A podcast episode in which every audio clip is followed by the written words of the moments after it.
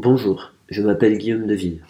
Je vous souhaite la bienvenue pour l'épisode numéro 25 de l'Evidence Based Physio Podcast. Le tout premier podcast en français qui traite de la kinésithérapie fondée sur l'épreuve. Depuis le début de ce projet, d'autres podcasts francophones ont vu le jour. Un grand bravo à tous ceux qui se lancent dans cette aventure. C'est vraiment très chouette de constater que les auditeurs disposent désormais d'une meilleure variété de contenus et de formats. L'Evidence Based Physio Podcast est soutenu par l'agence EBP, un organisme de formation qui propose des cours de formation continue fondés sur l'épreuve en kinésithérapie. Dans cet épisode numéro 25, j'ai eu la chance d'échanger avec Yvan Sonjon, un confrère kinésithérapeute libéral très intéressé et engagé dans la recherche clinique. Nous discutons autour d'un article qui présente de manière assez détaillée une méthodologie de recherche peu connue mais prometteuse les Single Case Experimental Designs, ou SCEDS. Cette méthodologie permet notamment de conduire des études quantitatives de haute qualité sans avoir besoin de beaucoup de patients. Je vous laisse découvrir Yvan et les SCED juste après le jingle. Bon épisode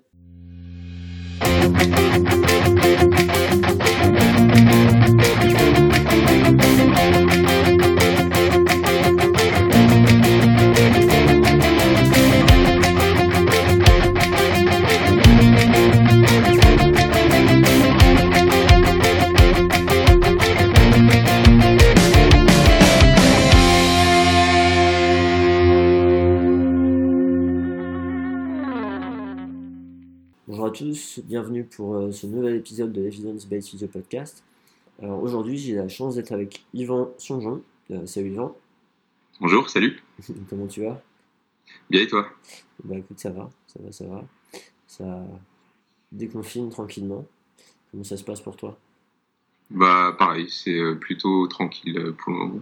Ouais, tu- En gros, j'alterne entre téléconsultation, quelques domiciles, et là je reprends petit à petit un peu plus de patients au cabinet. D'accord, ouais, donc tu as vraiment là une pratique assez mixte en fait. Là, bah, là du coup, j'ai pas trop le choix parce qu'après, euh, euh, bah, peut-être dans ma présentation, je t'en dirai un peu plus, mais j'ai pas mal de patients fragiles puisque je fais pas mal d'oncologie. Et euh, du coup, ceux-là, j'essaye d'éviter de les faire venir au cabinet, je vais plutôt les voir à domicile. Ouais, je comprends. Bah effectivement. Bah écoute, vas-y, hein. Je t'en prie, présente-toi à nos auditeurs. Et ben, euh, du coup, moi, je suis euh, kinésithérapeute. Euh, je travaille essentiellement pour le moment en libéral. Donc, comme je disais, bah, là, avec le, déconfinement, j'essaye de limiter au maximum mes, patients au cabinet. Sinon, en temps normal, je travaille quasiment exclusivement qu'au cabinet, mais là, effectivement, j'ai quand même pas mal de patients fragiles, donc j'essaie de les voir plutôt soit en téléconsultation, soit à domicile, et quand c'est vraiment pas possible, bah, là, du coup, je prends au cabinet. Euh, sinon, à côté de ça, bah, je suis euh, en Master 2 méthodologie de recherche clinique et euh, je suis en stage de Master 2. Donc, je fais mon stage dans un laboratoire de neurosciences à l'INSERM euh, où on cherche essentiellement en neurosciences cognitives. Mhm. Et, et donc, euh, bah, je travaille trois jours par semaine à l'INSERM et donc deux jours par semaine au cabinet. Ok, ça te prend trois jours, euh, trois jours dans la semaine, tu es là. Ouais. Alors bah là, j'y suis plus parce que le laboratoire est fermé, donc on fait du télétravail essentiellement. Et puis de toute façon, bah, on peut plus inclure de patients euh, dans les études aussi, puisque que la crise sanitaire, ils ont, euh, en gros, toutes les études qui sont pas en lien avec, direct avec euh, le Covid, la Covid 19, euh, on peut plus inclure de patients. Donc euh, du, du coup, actuellement, on, on travaille surtout en télétravail. Donc moi, ça m'allait parce que la dernière étude sur laquelle j'étais, on était au stade d'écriture du protocole. Donc ça, ça peut se faire encore en, en télétravail. Mais effectivement, j'avais une autre étude où on était en train de, de, de faire la phase expérimentale sur les patients. Et du coup, pour le moment, elle était complètement stoppée à cause, à cause de la crise sanitaire. Ouais, ça c'est vraiment une. Ouais, tu vois, ça c'est un impact, j'y avais même pas réfléchi en fait. C'est vrai qu'au niveau international, enfin partout, ça va, ça va être une belle galère ça aussi. Ah ben, je, je pense, après, je sais pas, là, je parle uniquement au, au niveau de la France, et c'est vrai qu'au niveau de la France, toutes les inclusions de patients, pour le moment, dans les études, c'est interdit, sauf pour euh, les- la recherche directe sur euh, la Covid-19. Ouais, c'est ça. Waouh. Mm. Je me, je me demande, euh, on va, on va pas, passer- on va pas passer l'épisode là-dessus, mais coup, je, je me demande, euh, non, non, mais je, me- je me demande du coup quel, quel impact ça peut avoir sur, sur des études, tu vois, sur, euh, par rapport à ce qui était prévu, etc. Est-ce que ça va pas foutre en l'air simplement des études ou, Bah, je pense. Alors, après, moi, je suis pas mal sur Twitter et je suis pas mal de doctorants ou de, de, de chercheurs sur Twitter. Et il y a des doctorants, bah, même des postes, ceux qui sont en postdoc, qui, qui, perdent leur année, puisque finalement, bah, leur financement, c'était pour une année ou deux années, et puis du coup, ça, ça peut, ouais, ça a un vrai impact, je pense, là-dessus. Alors, nous, ça va parce qu'on on fait des études un peu cheap, hein, on n'a pas de sous, donc on n'a pas de financement, donc ça, ça, pose moins de problèmes. Mais effectivement, ceux qui ont des financements, je pense que ça peut créer un réel problème, sauf si après euh, les organismes financeurs euh, acceptent euh, d'accorder des rallonges ou des choses comme ça. Mais je pense que ouais, ça, ça, doit avoir un impact en tout cas. Ok, bon, ben, on verra si cette année sera moins prolifique en, en études expérimentales. Oui, c'est ça. peut-être une des Ça marche. Et, et puis du coup, bah là, avec l'INSERM, euh, donc euh, le laboratoire euh, m'a accepté pour continuer en thèse. Donc normalement, si tout se passe bien, à partir de septembre, je suis censé commencer une thèse sur le thème de la douleur chronique, donc toujours en neurosciences et en neurosciences cognitives. Et, du coup, je la ferai en autofinancé. Donc c'est-à-dire que c'est une thèse que je fais à mi-temps et l'autre mi-temps, bah, je fais de, la clinique, donc je travaille avec des patients ce qui m'apporte une partie du salaire et l'autre partie du salaire, je pourrais l'avoir par euh, peut-être des heures d'enseignement ou alors bah, des financements que j'arriverai à trouver. Mais disons que c'est plus facile de trouver un financement qui vient compléter déjà un salaire que j'ai euh, plutôt que de trouver un financement qui paye la totalité de ma thèse. Donc c'est pour ça que je pars sur l'autofinancé. Ouais. c'est là, là, où tu es là, euh, vous êtes nombreux à être kiné ou pas? Alors oui, il y a pas mal de kinés parce que euh, en fait, c'est beaucoup tourné sur euh, tout ce qui est rééducation et réadaptation. Donc euh, il y a quelques kinés qui y travaillent, qui ont même du coup un poste d'enseignant-chercheur dans, dans, le laboratoire. Après, il y a bon, bah, du coup, pas mal de médecins, et puis il y a des psychologues aussi. Et donc c'est ça qui est intéressant, parce qu'il y a des psychologues qui sont spécialisés en, neurosciences cognitives, et, et du coup c'est, je trouve ça top de pouvoir travailler avec eux. Bah, là actuellement, mon tuteur de stage, mon stage de M2, il est psychologue effectivement, ça va être vachement enrichissant de pouvoir croiser, euh, croiser ces visions-là et ces, ces connaissances-là. Ouais. ça c'est sûr. Mais du coup, l'histoire, l'histoire de l'autofinancement, euh, c'est, j'allais dire, c'est un peu triste. C'est, c'est un peu triste qu'on soit obligé de, de, de, faire des efforts pareils euh, et qu'il n'y ait pas plus de soutien. Enfin, bref, c'est comme ça. Ouais, disons que c'est. Bravo à toi. Alors disons qu'après, pour en avoir discuté avec mon futur directeur de thèse, euh, ce qui est avantageux, c'est que ça me laisse 6 ans pour faire ma thèse. Donc j'ai moins la pression que ceux qui en font la thèse en 3 ans, parce que en gros, pour en avoir pas mal discuté, en 3 ans, c'est quand même pas mal la course. Ouais. Euh, 6 ans, ça me laisse quand même plus de, de marge de manœuvre.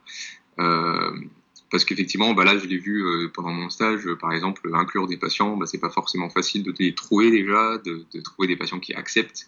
Et il y a toujours des aléas, bah, comme là actuellement avec la crise sanitaire. Donc, euh, six ans, c'est plus un luxe, sachant qu'il va y avoir un petit changement dans ma vie. là, je suis actuellement dans une semaine justement où ça se passe. Ah.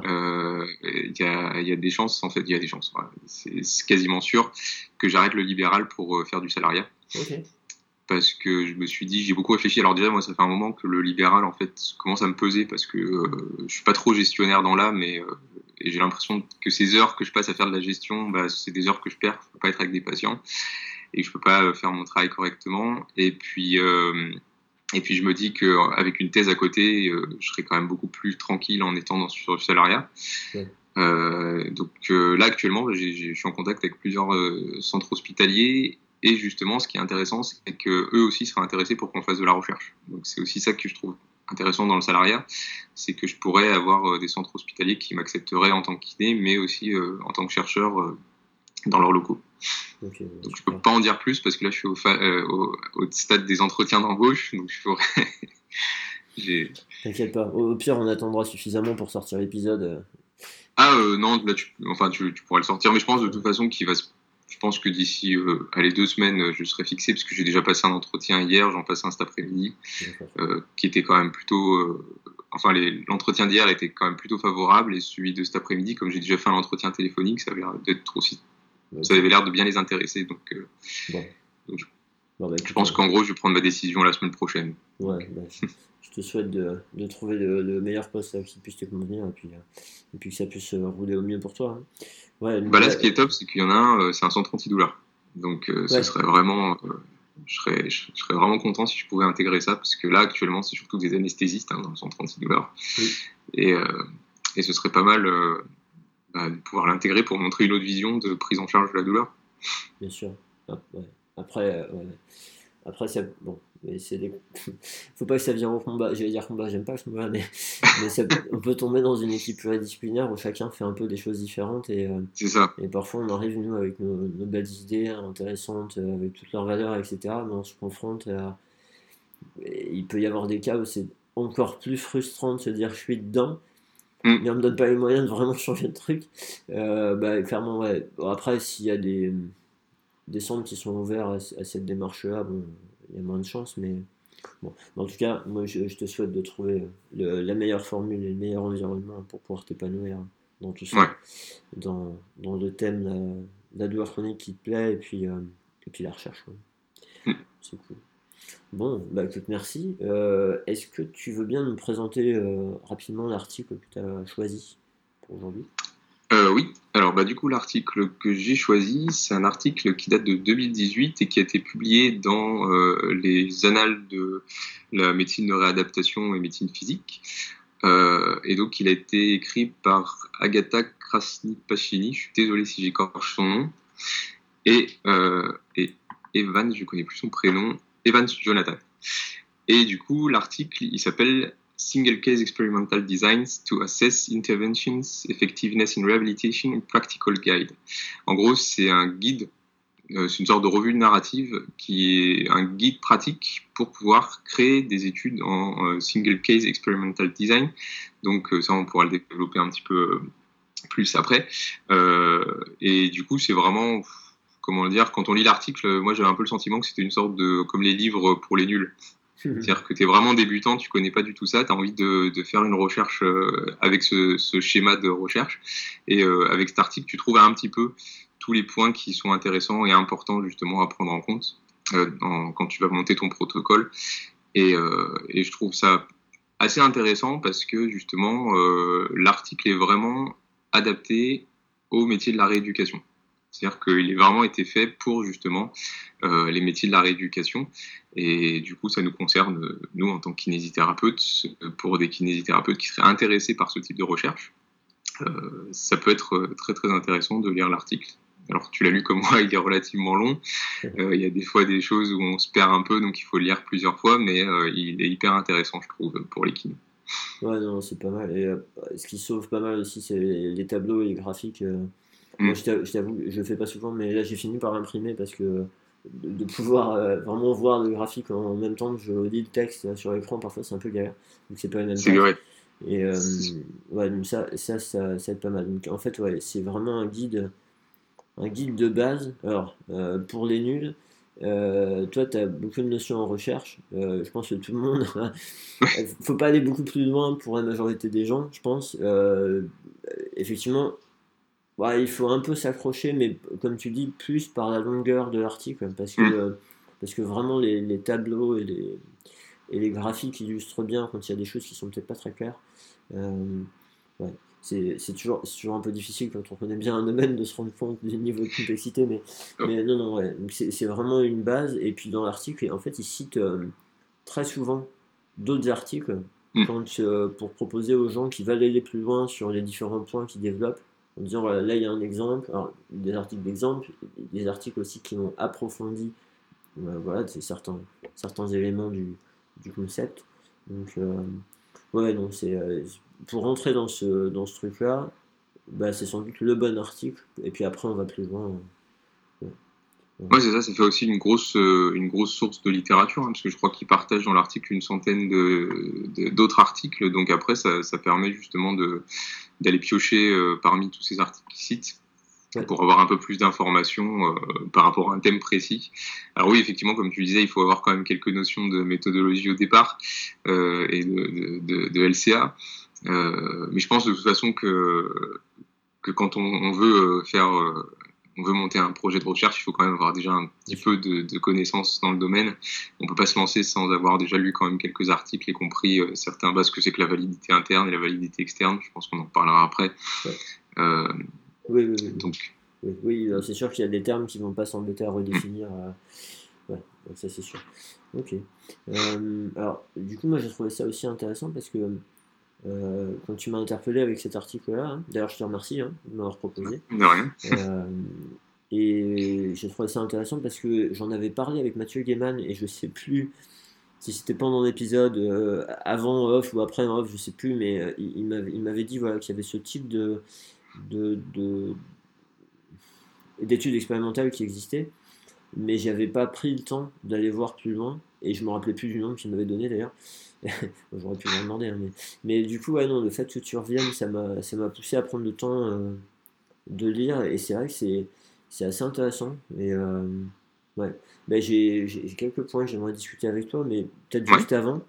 Est-ce que toi, il y a, y a, des choses euh, dont tu veux parler, ou peut-être même définir un peu ce que c'est quand même Ouais, bah déjà on peut définir que euh, dans l'historique, donc ça, ça, on peut tout, tout retrouver dans l'article. Hein, dans l'historique, ils, ils, expliquent qu'initialement ce type d'étude a été surtout fait, euh, euh je crois dans les années 1950. Euh, ça a commencé, euh, il me semble, ou 1960, dans les domaines de l'éducation et de la psychologie. Ouais. Et ça arrivait que très tardivement dans le domaine médical. Euh, il me semble, il y a, oui, dans fin des années 80, je crois, dans l'article. Je me rappelle plus de toutes les dates. et en fait, ça existait déjà entre guillemets euh, dans le domaine médical sous le terme de crossover. Nous, on le voit plus souvent sur ce qui est crossover, où en fait, c'est pas, euh, si tu veux, nous, le classique, vraiment le gros classique, c'est euh, le CR, donc euh, laisser contrôler randomiser en bras parallèles. C'est-à-dire que tu as deux groupes, tu en as un qui va recevoir un traitement, l'autre qui va recevoir soit un placebo ou alors on va rien faire, donc ce sera le groupe contrôle. Alors que là en crossover, c'est que tu peux avoir deux groupes ou plusieurs, et euh, sur un temps défini, il y a un groupe qui va recevoir un traitement A et un groupe qui va recevoir un traitement B, et puis à la fin de ce temps, on inverse. C'est-à-dire que le groupe qui a reçu le traitement A va recevoir le traitement B et inversement pour l'autre groupe. Et après, il peut y avoir comme ça plusieurs séquences où on va inverser. Et donc ça, ça s'appelle en crossover. Et euh, le, le, single case experimental design, c'est un cas particulier du crossover euh, qu'on retrouve justement en, en, dans le médical sous forme de N of one. Et en gros, c'est des études où le patient, en fait, on change tellement de fois la séquence, c'est-à-dire qu'en gros, euh, le patient a un traitement A, après la semaine d'après, il a un traitement B, puis la semaine d'après, il a un traitement C, puis la semaine d'après, il a de nouveau le traitement A, etc., etc. Et on change tellement de fois, en fait, que le patient lui-même lui devient son propre témoin. Donc il devient à la fois contrôle et euh, le, le, dans le groupe interventionnel. Et euh, donc c'est pour ça que ça s'appelle N of One parce que du coup on n'a plus cette notion de groupe. C'est-à-dire qu'on n'a plus cette notion euh, de groupe qui va recevoir l'intervention et du groupe contrôle. C'est vraiment la personne, l'individu lui-même qui va être son propre témoin. Ouais. Donc c'est un petit peu un cas particulier. Donc ça a apparu dans le dans l'article, il cite quelques études sur le médicament où ça a été fait alors que dans le médicament, ça reste quand même très très très souvent euh, le CR euh, en bras parallèle, euh, intervention contre placebo. Mais voilà, c'est un cas particulier du, du, crossover que l'on connaissait déjà et qui est quand même beaucoup plus utilisé encore dans la psychologie. Euh, bien que maintenant il commence à dire que ça prend de l'essor dans tout ce qui est rééducation, en activité physique adaptée aussi, oui. il, il, partage des articles là-dessus, en ergothérapie, et puis et il, y a, il partage aussi des articles sur justement la douleur. Ouais, sur, aussi, ouais. Voilà. Okay. Et, euh, ouais, en fait, alors déjà, je, je me demande, est-ce qu'il y a une terminologie française par rapport à ce type d'études ou pas à ta connaissance? Alors, euh, pas à ma connaissance, parce que bah, du coup, nous, moi j'ai eu l'occasion de travailler sur ce type de, de méthodologie euh, à l'INSERM, et euh, tous mes collègues ils disent tous SCAD. Ouais, okay. en gros, ouais, mais il euh, y en a aucun qui, qui, qui, a, qui, a, un terme français. Alors je sais pas, il faudrait que je regarde s'il y a un terme français, mais j'ai pas l'impression qu'il y, y, a un terme français. Euh... Ouais, t'embête pas, hein, si ça n'existe mm. pas. Enfin, si c'est utilisé, euh, si l'usage c'est de l'utiliser comme ça en France, non, ça va. C'est juste pour aider les gens peut-être à, à, le retrouver si c'était dit différemment, tu vois à, à, savoir que les gens parlent de la même chose, euh, parfois ils ont l'impression donc euh, ils parlent pas de la oui. même chose. Mais... bah, alors, je sais pas si tu, tu, tu l'as vu dans l'article, il y a un tableau où il liste tout, ouais. tous les noms différents sous lesquels tu peux trouver. Euh, c'est quasiment au début de l'article, c'est toutes les appellations différentes. Euh, sous lesquelles tu peux trouver ce type d'études. Mm. Donc tu verras que même euh, dans le, le milieu anglophone, euh, il n'y a pas qu'une seule appellation, mais ce qu'on retrouve le, quand même le plus souvent chez nous, c'est le N of One. Donc effectivement, si tu vois des études en N of One, euh, c'est sous ce format. Ouais. Et après, par contre, ce qui est important, euh, je pense, de rappeler, c'est que c'est pas des études de cas. C'est-à-dire que c'est, ça n'a vraiment rien à voir. C'est pas parce qu'on se concentre sur un patient et qu'on lui fait euh, on fait varier sur plusieurs séquences que c'est une étude de cas, parce que déjà, ça les mêmes, euh, on se retrouve dans le cadre d'une ECR, c'est-à-dire que tout est prospectif, c'est-à-dire que toutes les règles sont définies avant de commencer l'étude, alors que dans une étude de cas, on est plutôt sur du rétrospectif, c'est-à-dire qu'en gros, euh, on a eu un patient, on a vu un truc complètement incroyable sur ce patient, ou alors euh, on a vu euh, un effet indésirable, parce que les études de cas, très souvent, elles sont là aussi pour déclarer des effets indésirables d'un traitement. ou alors moi par exemple j'ai eu l'occasion de participer un tout petit peu à, à, mon échelle à une étude de cas parce que j'ai eu un patient en fait au cabinet qui est venu un jour avec vraiment des gros symptômes neurologiques au niveau des membres inférieurs. Donc il est venu déjà, il venait pour à la base pour une lombalgie, et puis il, rentre dans le cabinet avec des béquilles.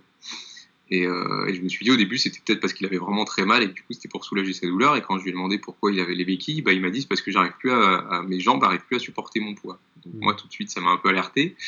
Après j'ai creusé un peu dans mon anamnèse et je lui ai posé la question de comment ça se passait au niveau de la miction et il m'a dit bah c'est drôle depuis que vous m'en parlez depuis trois jours j'ai l'impression d'avoir des difficultés à uriner. Donc euh, tout de suite, euh, j'ai sorti tout mon attirail, euh, le type terme, le, marteau réflexe et le diapason. Et quand j'ai fait mes tests, en gros, il, il, avait plus, il avait quasiment, enfin, il avait pas de réflexe déjà. Il sentait pas du tout les vibrations du diapason. en gros, je, je l'ai renvoyé aux urgences et euh, ça s'est avéré encore un cas euh, complètement inouï de cavernome qui était au niveau de T8, mais qui était en train de saigner. Du coup, ça créait un, hématome euh, au niveau de la partie L2, L3, je crois. Et euh, du coup, bah, c'est ça qui, comprimait euh, la moelle épinière et, et, donc c'est pour ça qu'il avait ces symptômes. Donc euh, la neurologue, quand elle a vu ça, c'est pareil, elle s'est dit il faut que je fasse une étude de cas parce que c'est un, ah cas particulier. Mais voilà, c'est quelque chose qui s'est fait rétrospectivement, c'est-à-dire qu'on a vu le patient, on a eu les tests dessus, et c'est qu'une fois qu'on a constaté qu'on s'est dit, bah, il faut absolument que je fasse une sorte de rapport, donc l'étude de cas. Donc ça n'a pas été quelque chose qui était défini avant, euh, avant d'intégrer le patient dedans. Donc c'est pour ça que c'est vraiment différent, euh, parce qu'effectivement, souvent les études de cas sont vues comme des études de très faible niveau de preuve, puisque c'est rétrospectif et qu'il n'y a pas une méthodologie, donc il y a un gros risque de biais, etc. Euh, ce qui n'est pas le cas ici dans les, dans les single case experimental design, puisqu'on est vraiment sur du euh, prospective. Donc toutes les règles, il y a un protocole qui écrit, toutes les règles sont définies avant le lancement de l'étude. Donc exactement comme dans les OCR, euh, les essais contrôlés randomisés. Ouais, et puis euh, sans doute pour, pour appuyer aussi là-dessus, autant voilà, les essais contrôlés randomisés, on a tendance à la valeur a tendance à augmenter par le nombre de personnes incluses. C'est ça. Et donc, du coup, on a tendance à se dire maintenant, dans une étude où tu as un, deux, voire trois patients, qu'est-ce que ça vaut? Et là, en fait, le principe, c'est de se baser, comme tu l'as dit, hein, pas sur le nombre de patients, mais sur le nombre de mesures qui vont être effectuées. Donc, euh, c'est plus ça. Et euh, il y a un des points qui disent euh, au début, au tout début, c'est que le Centre pour la pratique fondée sur l'épreuve d'Oxford a mis comme niveau, en termes de niveau d'étude, en fait, ce, ce, modèle-là d'étude, il l'a mis au niveau 1 de, de, niveau de preuve en compagnie bah, du coup des revues systématiques et des ECR. Donc vraiment, c'est qu'on comprenne bien que c'est vraiment de la méthodologie de recherche de niveau euh, élevé et euh, que c'est de la méthodologie expérimentale, pas observationnelle. Et c'est une façon de faire l'expérimental avec peu de cas.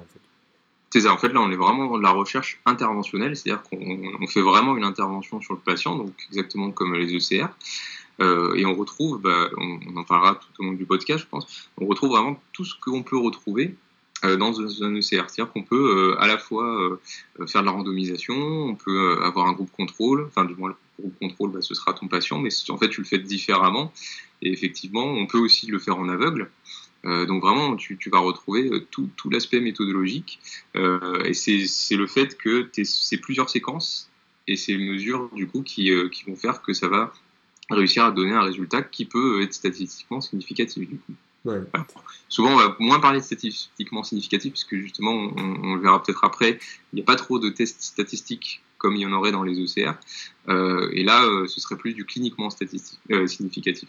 C'est justement quel impact clinique ça a sur le, sur le patient. En fait, un des problèmes, moi, si j'ai bien compris, là, c'est que la plupart des, prérequis pour l'application des tests statistiques habitués, habituels, pardon, ils sont violés par, euh, ben, par les conditions d'étude. Donc on ne peut pas appliquer les mêmes tests. Après, il me semble à un moment donné dans, l'article qu'il parle de personnes qui travaillent sur le développement de tests statistiques qui pourraient éventuellement être utiles pour ce, ce, ce design-là. Donc c'est des choses qui peuvent peut-être être à venir. C'est ça, c'est en, en, permanente évolution. Donc euh, aujourd'hui, euh, l'article fait l'état du point, du lieu comme c'était en 2018 quand il est sorti, mais euh, ça, ça, va certainement évoluer. Donc il y aura peut-être des, des, tests statistiques qui vont être mis en place parce qu'effectivement, ça reste quand même quelque chose de très usuel dans la recherche. mais là, pour le moment, ce qui est encore, je pense, difficile à accepter pour euh, ceux qui sont plus habitués aux ECR, c'est qu'on ne retrouve pas effectivement euh, certains trucs, enfin, certains éléments euh, classiques qu'on retrouverait dans un ECR. Bon, on perd, ouais, on perd des marqueurs. Bah, tu sais, c'est. Moi, si je fais le parallèle, la première fois que j'ai entendu parler d'études qualitatives, j'avais du mal à comprendre certaines choses. Tu vois, j'avais du mal à comprendre, bah, pareil, le fait que même sur des petits, enfin, un petit nombre de patients, on pouvait conclure plein de choses. Alors bon, après, ce qu'il y a, c'est qu'effectivement, il y a une terminologie qui se développe qui est différente. Donc, euh, le fait de ne pas parler de généralisation des données, mais plutôt de transférabilité des données. Euh, donc, euh, voilà. Mais c'est des choses au départ, quand on a vraiment, j'allais dire un paradigme, c'est peut-être pas, le bon mot, mais on a vraiment une vision qui est conditionnée par, par des ECR. et qu'on se sent confortable là-dedans parce que ça a l'air assez certain je mets des mm. énormes guillemets. du coup, bah, c'est rassurant. On se dit, voilà, dès qu'il y a des choses qui sortent un peu, euh, on a tendance à se dire au départ, ouais, attends, qu'est-ce que c'est que ce truc là? Et puis d'autant plus ces études qualitatives, quoi, à la limite, euh, qu'est-ce que c'est que ce truc de hippie, quoi. Mais, euh, mais, mais, en fait, après, voilà, le fait de s'ouvrir, de comprendre, de prendre le temps, etc., voilà, on réalise que ça apporte des données qui ont leur pertinence, qui est juste différente, qui n'est pas forcément supérieure, inférieure, etc., mais qui est, qui, est, qui est, différente et qui a plein, plein de façons. Alors là, ça, ça, reste de la recherche quantitative, hein, de toute façon. Hein, là, on est sur du quantitatif, on n'est pas sur du qualitatif. Mais, euh, Mais, du coup, c'est, ça peut être plus adapté à nous parce que, euh, bah déjà, du, fait de ce format où le patient va pouvoir subir plusieurs interventions.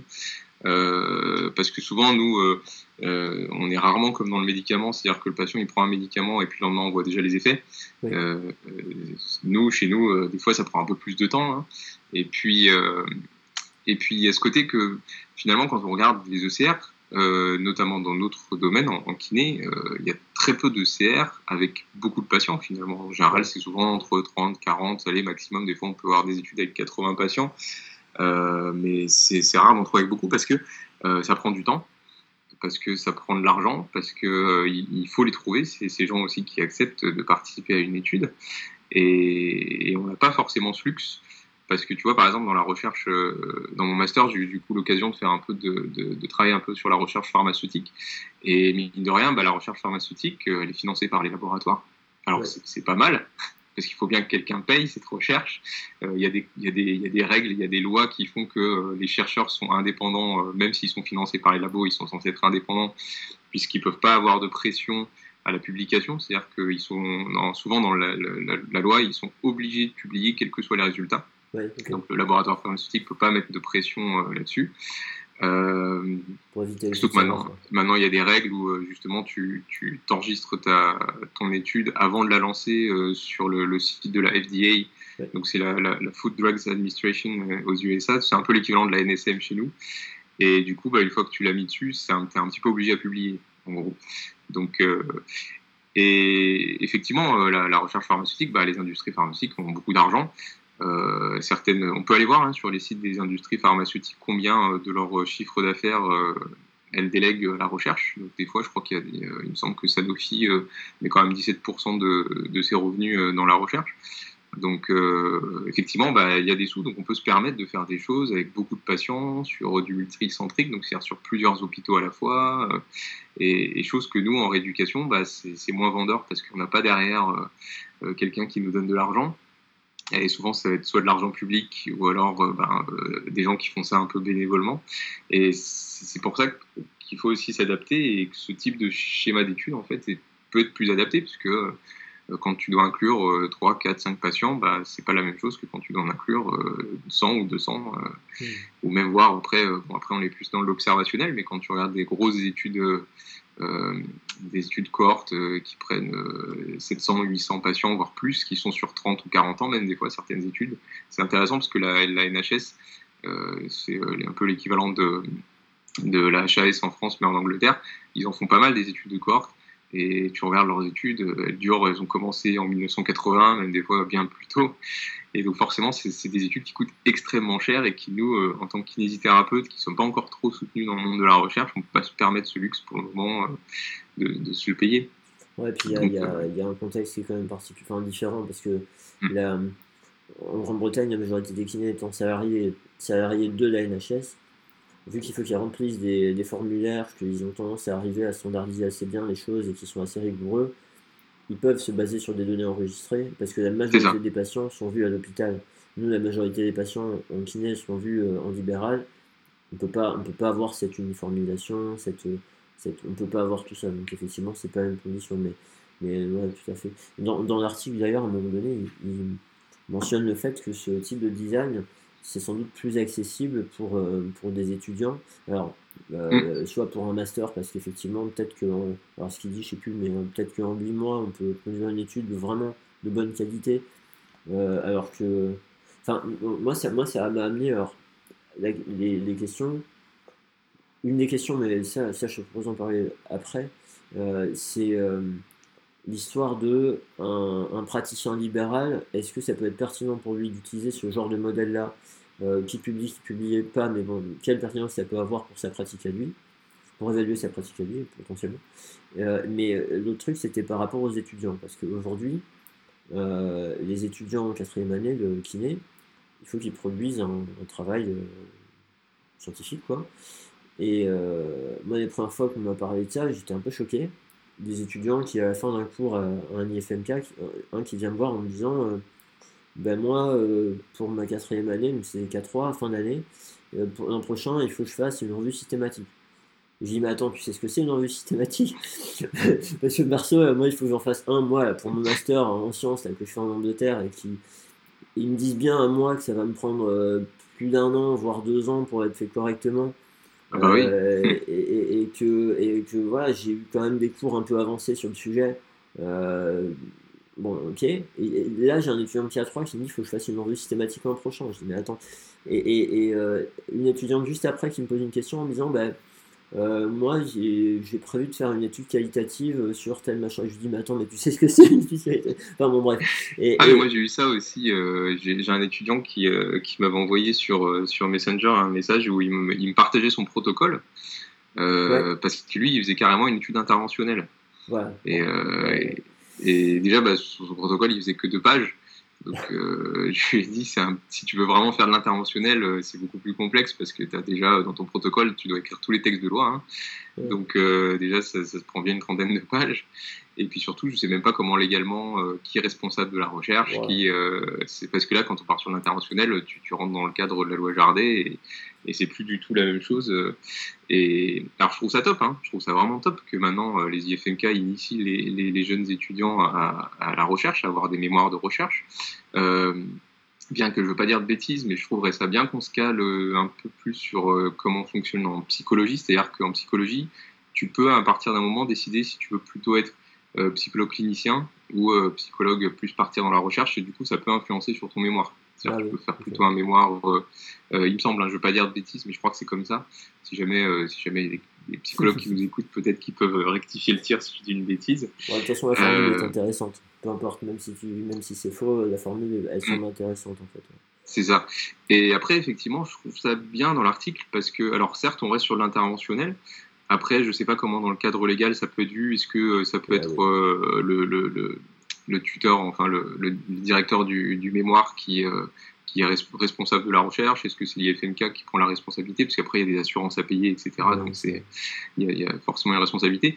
Mais effectivement, je pense que s'ils peuvent euh, commencer en K3 par exemple, ça peut, euh, un, single case experimental design, si tu prends que trois patients, euh, ça peut se faire sur, sur deux années de ta K3 et de ta K4, mais pour ça effectivement il faut à la fois les cours pour comprendre déjà comment ça fonctionne, et puis après bah, il y a tout quand même l'aspect légal et, et l'aspect des assurances qui est quand même à voir et à prendre en compte. Et après c'est pareil en cabinet libéral, moi j'ai encore jamais l'expérience de recherche en cabinet libéral puisque toutes les expériences que j'ai faites, euh, ça a été par le biais des, centres hospitaliers. Euh, je pense que ça ne doit pas être si différent. Mais après, voilà, c'est de l'administratif. Hein. Il faut définir ton, ton, cabinet comme lieu de recherche, etc. Mais ça peut être quelque chose qui peut être envisagé pour des étudiants pour mémoire. Hmm. Comme ils le disent dans l'article, je trouve ça intéressant. Ouais, ouais c'est bah, un, des, un des arguments, c'est de se dire plutôt que de faire une étude, parce que moi, moi quand j'ai lu ça, ces infos-là auprès des étudiants, forcément, je suis allé voir le responsable d'année de, hein, dans les IFMK, il m'a dit, ouais, mais tu sais, on ne demande pas de faire un truc parfait, c'est juste de se familiariser, tout le monde sait savoir ce que c'est, etc. Tout ça.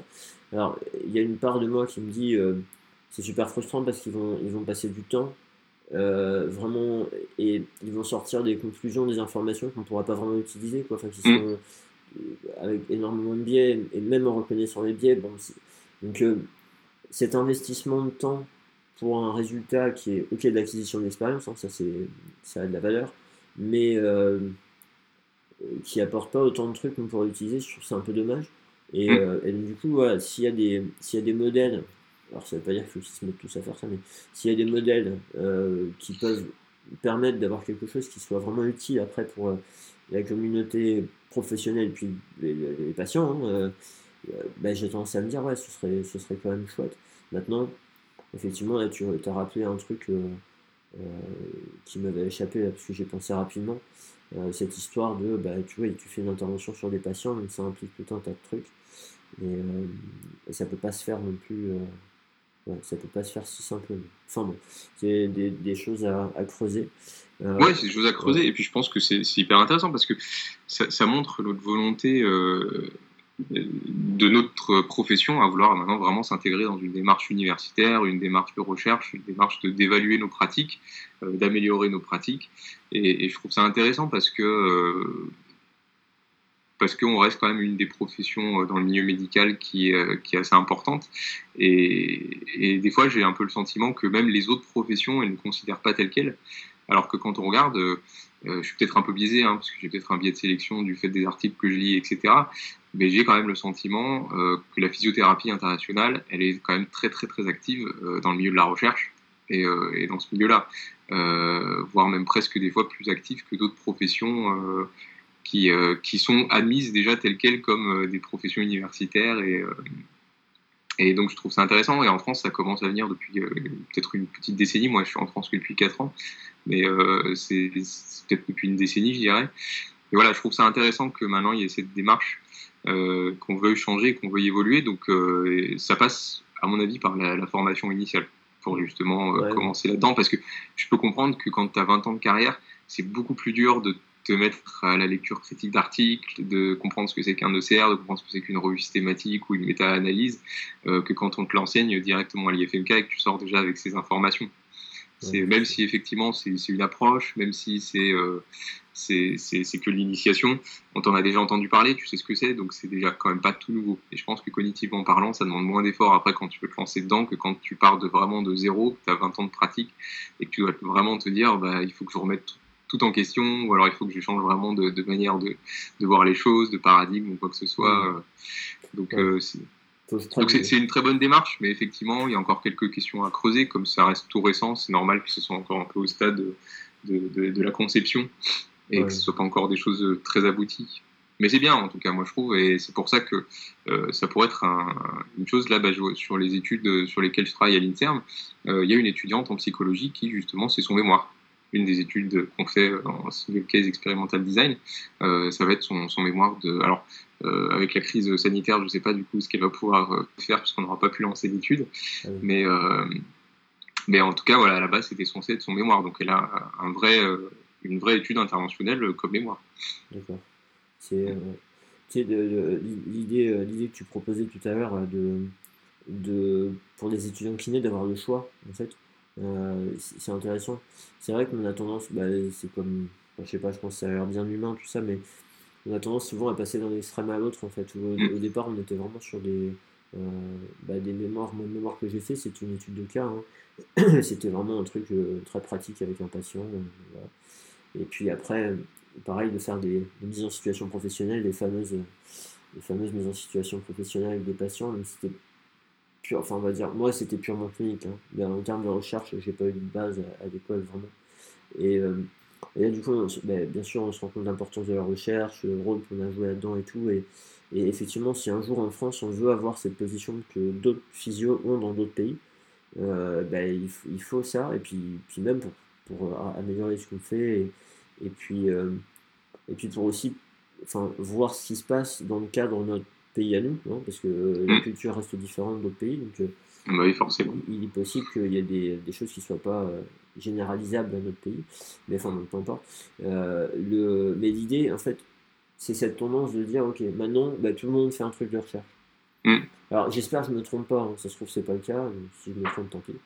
Mais effectivement, se dire à un moment donné, ben voilà, il y a deux possibilités et les personnes peuvent choisir en fonction de leur sensibilité, euh, ben, ce serait sans doute. Euh, je, suis une, personne moi, qui a énormément de mal à choisir, de façon générale. Tu me mets devant un choix, j'ai tendance à avoir pesé tout un tas de trucs et du coup ça m'épuise et, euh, et, j'ai souvent la stratégie d'évitement. De, d'éviter le choix. Tu vois, je me, je me trouve, un, je me trouve une manière où c'est quelqu'un d'autre qui va choisir pour moi. Ou, euh, alors bien sûr, hein, c'est un choix. C'est une forme de coping passif du coup. Ouais, ouais, quand c'est un choix qui se vaut, hein, pas, pas un truc évident. Mais, mais voilà, je me trouve toujours un truc ou un. Enfin, j'en sais rien. Mais euh, ouais, mais, quelque part, c'est. Euh, je pense que c'est dommage quand même de ne de pas, de pas laisser ce choix. Et, et je pense effectivement qu'on on perd toujours de la richesse. Alors, mm. le pendule, il est allé dans l'autre sens. Bah, assez régulièrement, ce qui se passe, c'est qu'au bout d'un certain temps, il revient vers le milieu, quoi. Alors, sauf s'il y a encore un autre truc où ça va partir ailleurs, mais bon, Non, et puis après, je pense qu'on a chacun des affinités. Il y en a euh, certainement qui ont vraiment envie de faire que de la clinique, qui ont envie de travailler avec des patients. Il y en a qui ont envie de faire un peu plus de recherche, il y en a qui ont envie de faire de l'enseignement. Moi, je, par rapport à, mon expérience, donc là c'est experience-based, euh, avant, avant d'être kiné, j'étais physicien, et en physique c'est exactement ce qui se passe, c'est-à-dire que quand tu arrives à la fin de ton master, enfin quand tu arrives en master, tu choisis si tu veux plutôt partir sur de la recherche, euh, ou alors si tu veux plutôt aller travailler dans une entreprise. Et donc ton mémoire va complètement être différent. Quand tu pars dans la recherche, effectivement, bah là, ton mémoire va plus être axé un mémoire qui est typique à une publication. Alors que euh, quand tu veux faire euh, plutôt euh, travailler dans une entreprise ou, travailler, tu, seras plus déjà sur ce qu'on appelle un master professionnalisant. Et du coup, ton, mémoire, ce sera plus une forme de rapport de stage, en fait, où, justement tu vas parler de certaines problématiques que tu as rencontrées dans ton travail, etc.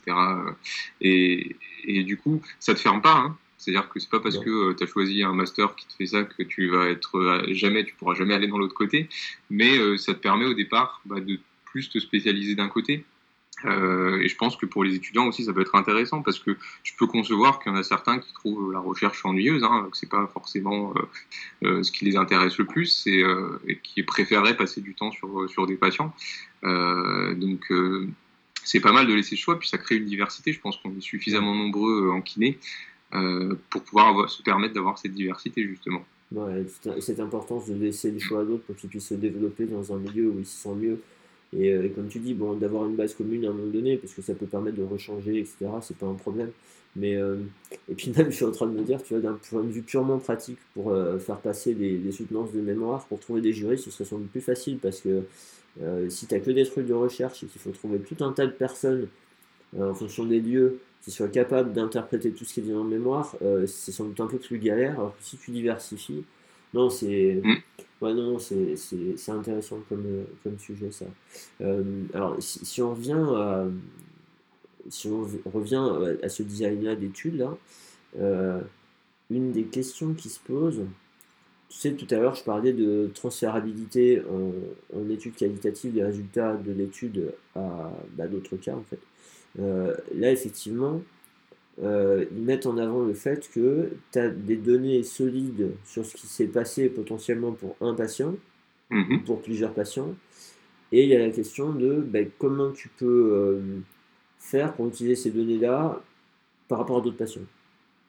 Alors, bah, effectivement, c'est alors c'est ce qu'on appelle la validité externe de l'étude. Donc, c'est-à-dire c'est la capacité d'extrapoler les résultats à une population, puisque ça reste quand même le but d'une étude, c'est-à-dire de, de, de, choisir une population source c'est-à-dire c'est la population qui va participer à l'étude et de pouvoir l'extrapoler ensuite les résultats sur une population cible, donc c'est-à-dire la, population à qui est destiné euh, les résultats de l'étude. Et euh, c'est justement souvent ce qui est remis en question dans le skate, puisque comme tu as euh, un, voire trois patients, euh, on va se dire, mais comment je peux extrapoler ça? Par exemple, si je fais une étude sur les lombalgies, bah, j'ai que trois patients avec une lombalgie, comment je peux extrapoler ça à toute la population des gens qui ont des lombalgies? Et oui, c'est clair que ça paraît en fait un peu aberrant, mais par rapport aux ECR où tu as beaucoup plus de patients. Mais en soi, dans les ECR, c'est pareil. Finalement, tu as des ECR avec très peu de patients. Euh, il ne faut pas regarder uniquement le nombre de patients, mais tu as aussi, par exemple, les critères d'inclusion. Parce que quand tu regardes les critères d'inclusion, tu as certains ECR euh, qui sont très très restrictifs dans leur choix de patients, ce qui fait que ça va limiter aussi euh, la manière dont tu vas extrapoler tes résultats. Donc là, en gros, ce qu'ils expliquent dans l'article, c'est qu'effectivement, à l'échelle d'une étude, c'est un peu limité. Après, cette étude, elle peut avoir par contre une importance. Ils partagent un, lien sur justement la douleur chronique.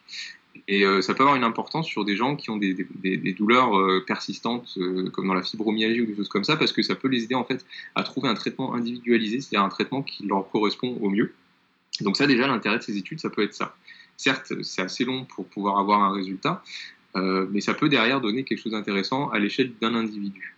Bien que euh, la recherche ne doit pas se limiter à un individu, mais euh, à, apporter à, la majorité de la population. Et dans ce cas-là, bah, il parle de la réplication des résultats, en fait. Mais c'est comme toutes les études, c'est-à-dire qu'une ECR, effectivement, seule, alors si elle a vraiment très très fort niveau de preuve, peut être intéressante, mais l'idéal, c'est que si elle est répliquée ailleurs, c'est encore mieux. Et là, c'est exactement pareil avec les, avec les, single case experimental design. Donc, en gros, la, réplication des résultats, euh, soit tu peux l'avoir à l'intérieur de ton étude, c'est-à-dire en augmentant le nombre de, tes patients, parce que chaque, patient en fait est indépendant. Donc ça veut dire que euh, plus tu auras de patients, plus tes résultats seront répliqués. Après, tu peux l'avoir aussi de la même manière que les ECR, c'est-à-dire il faut que quelqu'un d'autre dans un autre hôpital ou un autre centre hospitalier fasse exactement la même étude et qui retrouve aussi des résultats.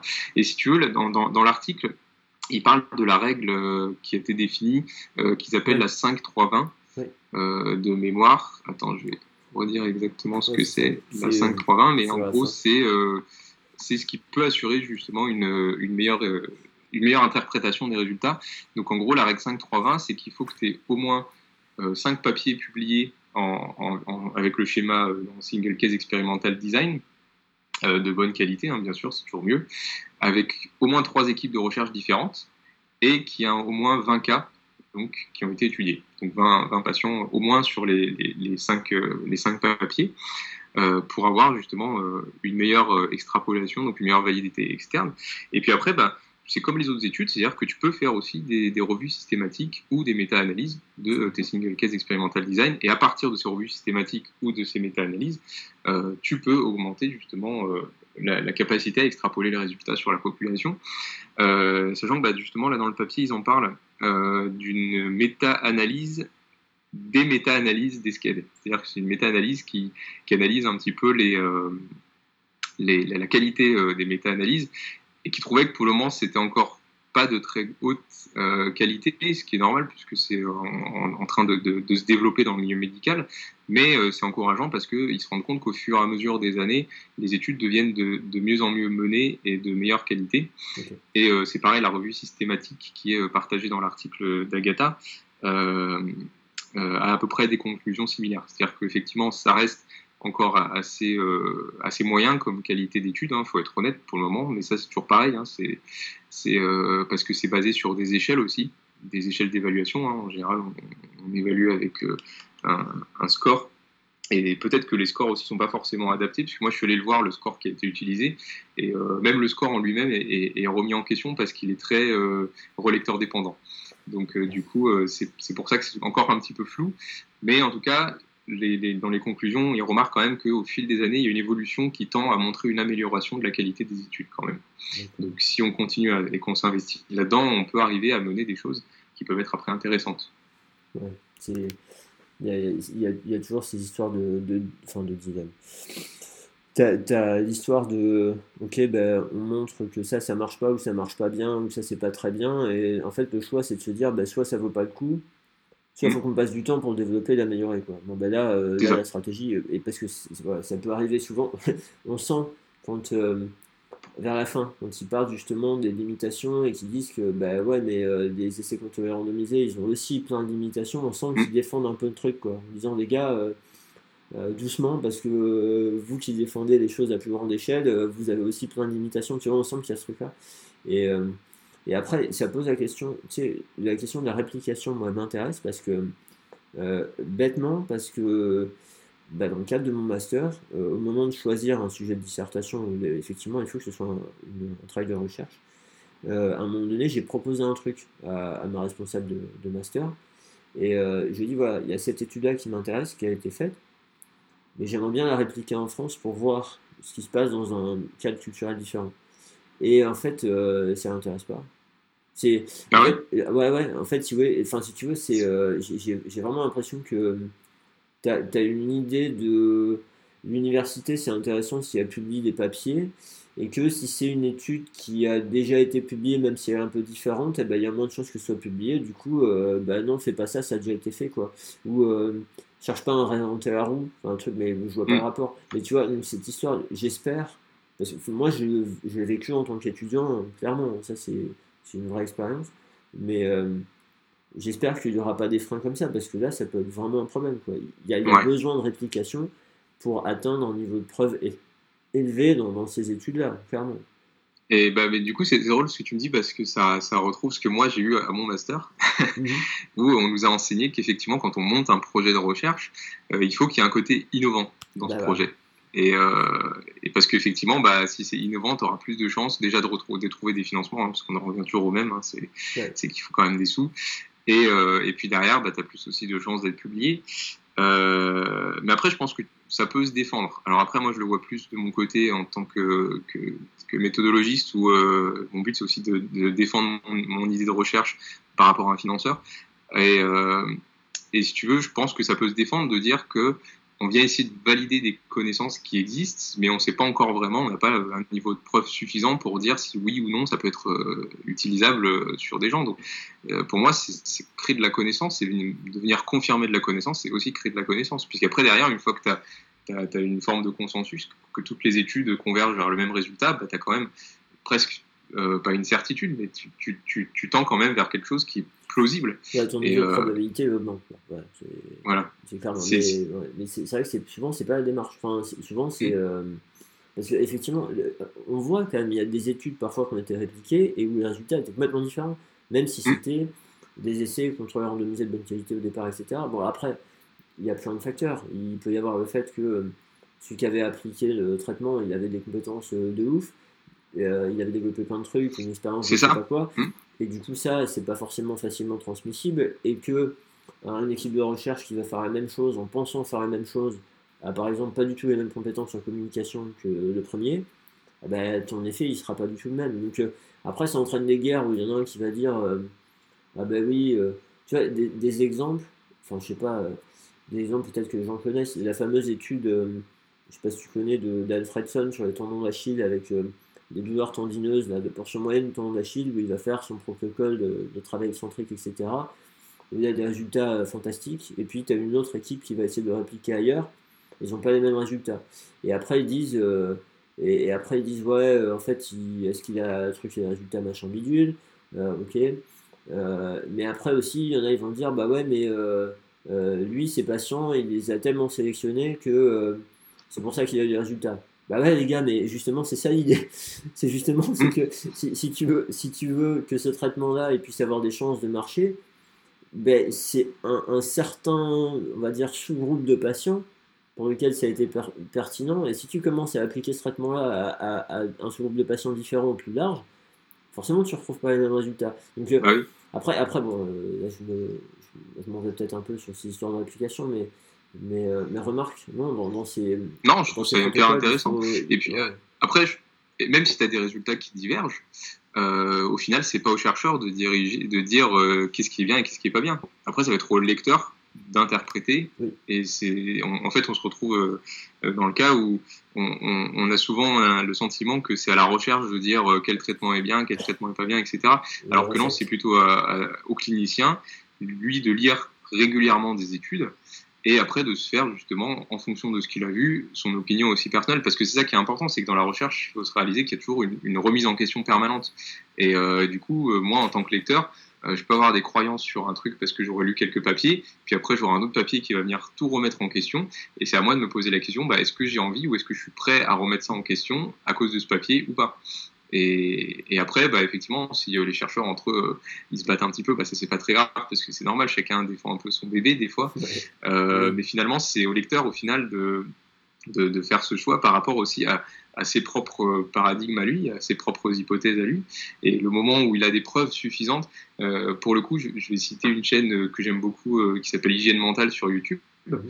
où il, parle, il a un épisode là-dessus, où justement il parle qu'on a, on a tous euh, nos, paradigmes et nos croyances, et qu'on ne on va pas donner le même niveau de preuve à, euh, un papier ou à un autre. C'est pour ça que, par exemple, il y a, des personnes euh, chez qui euh, un article de journal aura peut-être un meilleur niveau de preuve que si je lui sors une publication scientifique, parce que déjà, il a peut-être moins de connaissances en publication scientifique, il va peut-être faire plus confiance à un article de journal qu'il lit depuis 20 ans, etc. Et du coup, ben, la question à se poser, c'est il a, il ce paradigme, et est-ce que cette preuve est suffisante pour lui pour l'aider à changer ou à, à, remettre en question son paradigme? Et donc c'est pour ça que c'est intéressant de, de, se dire, bah voilà, moi je lis des papiers, j'essaye, alors euh, ça prend du temps, quand on a vraiment envie de lire un article et qu'au ouais. début on galère un petit peu, moi mes, mes, mes, premiers articles quand je les ai lus, que j'ai vraiment essayé d'analyser, ça me prenait 6, euh, à 7 heures, même des fois j'ai eu un article, j'ai passé 10 heures dessus. Et euh, j'étais à bout. Mais euh, après à terme, plus on s'entraîne et plus ça, ça, va vite parce qu'on repère assez rapidement qu'est-ce qui est important, qu'est-ce qui n'est pas important. Mais derrière, ça reste bah, du coup au clinicien, parce que c'est lui qui va se retrouver face au patient, donc ça reste à lui, en fonction des preuves qu'il aura eues, euh, de faire ses choix. Donc c'est pour ça que les réplications sont aussi intéressantes, parce que euh, ça permet de se dire de ne pas s'appuyer que sur un papier, mais de se dire, bah voilà, il y a effectivement ce papier qui trouve ces résultats, et c'est drôle parce que ce papier qui a exactement la même méthodologie, qui a eu les mêmes critères d'inclusion, etc., bah, il trouve des résultats différents. Donc est-ce que finalement je peux vraiment faire confiance en cette technique ou pas? Voilà, c'est au final euh, au lecteur de, se faire sa propre opinion, et on n'aura jamais les mêmes opinions, et d'un côté, tant mieux tant mieux parce que c'est ça ouais. qui va permettre d'avancer, c'est ça qui permet la remise en question. Si on pensait tous exactement la même chose et qu'on partait tous sur le même, euh, le, le, on était tous sur la même longueur d'onde, ben en fait, je pense qu'il n'y aurait pas d'évolution parce qu'on passerait notre temps à, à flatter nos connaissances. Oui. Euh, moi, j'en parle souvent avec euh, avec mes, mes, mes amis. Euh, bah, du coup, euh, je l'ai pas dit au début, mais euh, je, suis, je suis créateur et co-auteur de Kinefact. Oui. Et du coup, on discute souvent entre nous. Et, et là, en ce moment, on, on, se pose des questions sur les, nos choix de formation. Parce que souvent, en fait, on, maintenant, on va dans des formations qui flattent un petit peu ce qu'on sait déjà, qui viennent confirmer des choses qu'on connaît. Et, et du coup, est-ce qu'on apprend vraiment à travers ces formations ou est-ce que ce sera pas plus intéressant de partir sur des formations qui, qui viennent un peu remettre en question nos idées, nos paradigmes donc c'est pour ça que c'est intéressant d'avoir au contraire ces réplications, moi je trouve. Tu as, toute une démarche. Hein. Bon, alors, dans tout ce que tu as dit là, il y a à peu près euh, 14 points, euh, j'aurais envie de discuter, mais euh, je, forcément je ne vais pas me rappeler, heureusement. Euh, mais tu vois, je, je, me, je me dis que. Enfin, ce que je me pose comme question, c'est. Moi j'ai été formé, et il y a beaucoup de gens, je pense, qui ont été formés sur la base de, de l'avis d'expert. De, mm. on a une personne qui vient nous dire que bah, lui il fait comme ça et ça marche. Et, euh, et, donc, du coup, bah, nous, on a envie de faire pareil. On, se dit, lui, il a la recette. Ben, ok, donne-moi la recette et, euh, et, puis voilà, moi je vais l'appliquer et c'est cool. Euh, et donc, du coup, quand on a affaire à un article qui nous propose un truc que nous, on peut interpréter comme une recette, même si c'est pas le but de l'article, ben, si la recette, un coup, on nous dit qu'elle est bonne, un coup, on nous dit qu'elle est pas bonne, on n'est pas, on n'est pas, enfin, ça nous arrange pas. Donc, effectivement, que des, que des étudiants, maintenant, que dans nos études, il y a cet esprit critique, cette analyse, etc., ces connaissances euh, vers la recherche, les données de la recherche, etc., de capacité d'analyse, ça peut nous aider à sortir un peu de ça. Juste, mm. euh, je pense, bah, enfin, malheureusement, euh, il y, y, a toujours ces, ces, histoires de. On a besoin parfois d'avoir des modèles. Et, et ça, ça, fait du bien, ça rassure, etc. Et puis ça donne parfois une direction, enfin, j'en sais rien. Mais mais euh, je pense qu'on ne peut pas éliminer ça complètement et je pense qu'il ne faut pas éliminer ça complètement non plus parce que l'expérience de chaque professionnel a, de la valeur. Après, voilà, c'est comment, qu'est-ce qu'on fait des données qui sortent de cette expérience-là, c'est autre chose. Mais, euh, bon. mais donc, du coup, effectivement, je comprends que ça puisse mettre en difficulté et, et l'intérêt de, changer ces, choses-là. Euh, après, alors après, là j'ai différents points qui sont en train de se mélanger dans ma tête. Ouais, si tu veux, pour te reprendre euh, par rapport à l'avis d'expert, moi je, je, je suis d'accord qu'on a tous besoin de modèles, hein, mais moi j'ai des modèles euh, à qui on a envie de, ressembler. Et presque des fois, on se dit bah tiens, moi quand, quand j'étais plus jeune, je me disais ah, j'ai envie d'être comme lui euh, parce que je le trouve top, il est génial et tout. Euh, moi, pour être honnête, un de mes modèles, il est, il est formateur chez vous, c'est Greg Lehman. Ah je le trouve vraiment top. Et mais ça m'est arrivé aussi de me dire quand on, idole trop une personne, le jour où elle fait quelque chose qui ne va pas dans nos principes ou dans nos valeurs, bah, des fois ça, démontre complètement le modèle. Alors que là, euh, l'avantage d'avoir cet esprit critique, c'est qu'effectivement on peut quand même avoir des modèles, mais tout en se disant que ça reste un être humain, qu'il est aussi euh, faillible, qu'il peut lui aussi avoir faire des erreurs, et que du coup, euh, c'est pas inintéressant des fois de remettre en question sa parole ou de remettre en question ce qu'il ce va proposer. Et ça permet justement d'éviter de tomber dans des croyances où euh, on va suivre euh, euh, aveuglément une personne parce que justement c'est un peu le modèle qu'on a choisi, à qui on a envie de ressembler. Donc donc c'est bien qu'on ait maintenant cet esprit critique, que l'avis d'expert reste important. Après, il faut toujours se poser la question de bah, qu'est-ce qu'un expert? Est-ce que c'est ses pairs qui l'ont considéré comme un expert? Est-ce que c'est lui qui s'est déclaré comme expert autoproclamé, etc., etc. Il y a, il y a un très bon, une très bonne vidéo là-dessus. je ne sais plus qui c'est qui l'a faite. Euh, qui a tourné quelques temps pendant le confinement sur Twitter, justement, euh, sur euh, qu'est-ce qu'un expert? Et, je trouve ça assez intéressant parce qu'il en faut, mais il faut, comme tout individu, en fait, prendre avec du recul ce qu'il dit et être capable de se dire, bah, je vais quand même aller vérifier, est-ce que c'est vraiment comme ça, etc. etc. Et, le fait de se laisser cette liberté, bah, ça nous permet de, de pas tomber dans, dans, certaines croyances et de suivre aveuglément en fait une personne euh, parce que c'est justement l'expert dans le domaine. Mais euh, l'expert dans le domaine il reste un être humain comme tout le monde. Donc euh, c'est ce qui nous permet de nous développer en fait. C'est cette mmh. histoire de bien sûr quand on tombe face à des gens qui ont des valeurs qui sont proches enfin similaires ou proches etc ben, on a même envie d'adopter de, les valeurs supplémentaires de l'autre etc juste à un moment donné on, on finit par se rendre compte enfin il faut espérer effectivement, il peut y avoir des sectes, des gens qui font, en sorte qu'on ne se rend jamais compte, mais, mais on finit par se rendre compte qu'on est un, individu différent avec, un, hmm. avec un, euh, une histoire et un, contexte différent. Il y, a, des différences, et du coup, à partir du moment où on se retrouve avec ces différences-là, c'est vrai que les premières réactions, c'est d'avoir parfois envie de tout balancer en bloc, et c'est dommage parce qu'il y, hmm. s'il y avait des choses intéressantes, elles sont toujours intéressantes. Mais. Euh, mais le fait de prendre ce recul et de se rendre compte de tout ça, ça nous permet de nous construire nous en tant qu'individu en fait. Exactement. et, ça, ça fait qu'on n'est pas dans la pensée unique, on n'est pas dans le. On n'est pas un champ de blé avec le même individu qui est euh, répandu sur des hectares. En fait, il y a toute une variété. J'aime bien ta métaphore. ouais, mais il y a, il y a toute. je suis vachement dans l'agriculture, mais il faut pas que je parte trop là-dedans, autrement ça peut être terrible. Mais euh, mais il y a toute une variété qui fait qu'on est différent, qui fait que euh, ben, pour le pour la survie de l'espèce, pour le développement de l'espèce et, l'amélioration des choses pour tout le monde, c'est favorable qu'on soit, qu'on soit varié. Et, euh,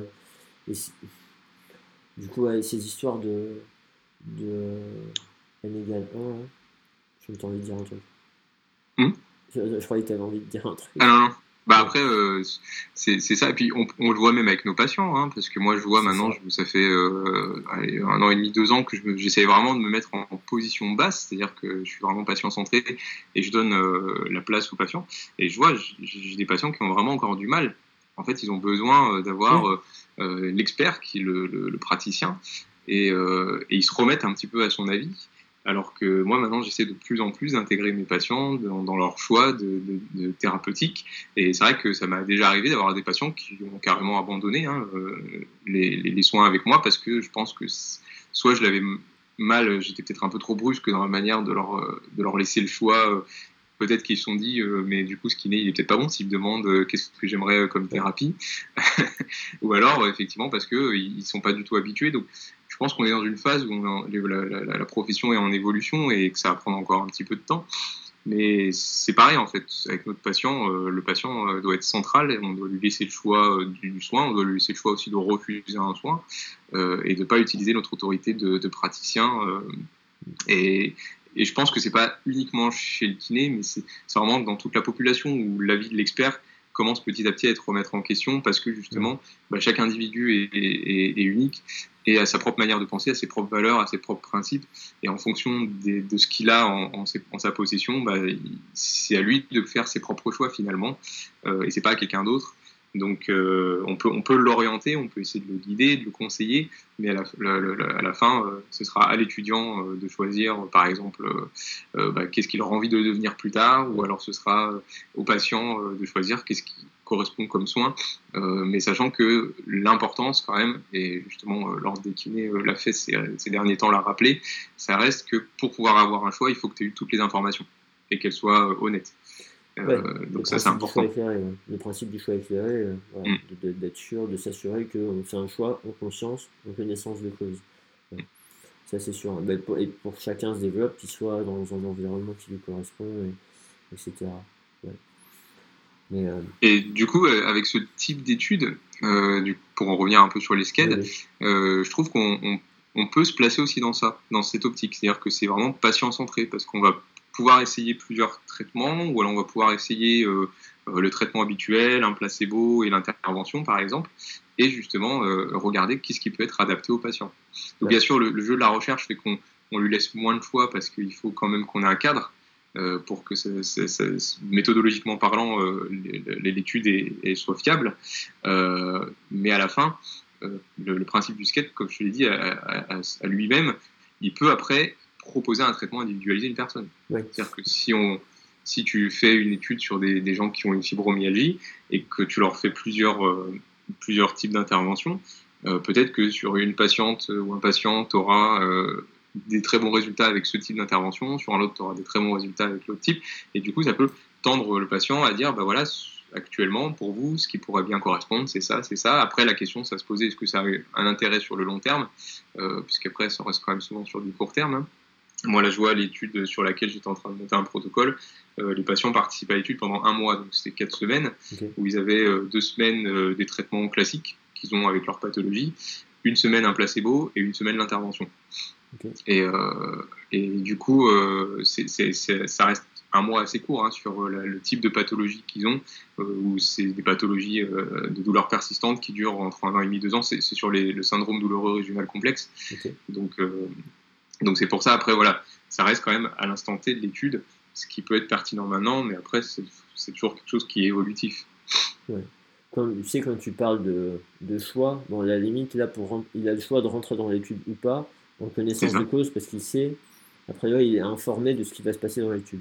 En fait, Alors, c'est une obligation légale hein, dans, la recherche. Déjà, quand tu. On se dit a priori, c'est une formule. Hein. il, il, est informé, on est d'accord, il est informé, donc son niveau de choix, il est à ce moment-là. Et puis, il a aussi le choix de sortir d'études quand il veut. On est d'accord. Oui, un patient, il est libre euh, à 100% dans l'étude. C'est vraiment, et là pour le coup, il est vraiment protégé par la loi. Hein. C'est la loi qui le, définit. C'est même, euh, c'est même l'éthique euh, qui le définit. Et un patient, bah déjà, quand on l'inclut dans une étude, alors on reste sur les études interventionnelles, donc dans les SCED, déjà on doit lui parler de l'étude hein, avant. Pas lui dire comme ça, bah, je vous donne un papier, vous le lisez. donc on doit lui parler de l'étude, du principe de l'étude. normalement, après, on est censé lui donner un document qui explique l'étude, donc c'est vulgarisé pour qu'il puisse comprendre. Il hein. faut que ça, reste avec des mots. Donc, si euh, sur le papier c'est écrit comme un rapport d'imagerie de, médicale, c'est clair que le patient ne comprendra rien. Mais euh, il faut que ça soit écrit euh, de manière à ce que le patient comprenne. Et après, il faut lui laisser le temps. Il faut surtout pas lui mettre la pression. C'est au patient de dire bah, je reviens vous voir pour vous dire j'accepte de participer à l'étude. Il ne faut pas lui dire bah, je vous donne le papier mardi et jeudi il me faut une réponse. Ça, c'est pas possible. Donc voilà, il faut qu'il y ait vraiment tout ce processus. Et il faut vraiment rappeler au patient qu'à tout moment, il peut dire bah non, moi euh, j'arrête, c'est trop compliqué, c'est trop lourd pour moi, c'est trop de contraintes, etc. etc. Euh, et il faut, c'est important de le rappeler que le patient est libre de ça. Mais à l'inverse, euh, le praticien aussi. C'est-à-dire que le, praticien qui va par exemple faire les traitements dans l'étude, s'il se rend compte que sur un patient ça va pas, qu'il y a des risques ou quoi que ce soit, il peut dire lui aussi, bah non, je suis désolé, moi avec ce patient, on arrête l'étude parce que voilà, ça, peut pas, ça peut pas aller, où il y a trop de risques, on fait prendre des risques inutiles aux patients ou quoi que ce soit. c'est important de dire que dans les deux sens, euh, chacun peut faire le choix d'arrêter à un moment ou à un autre.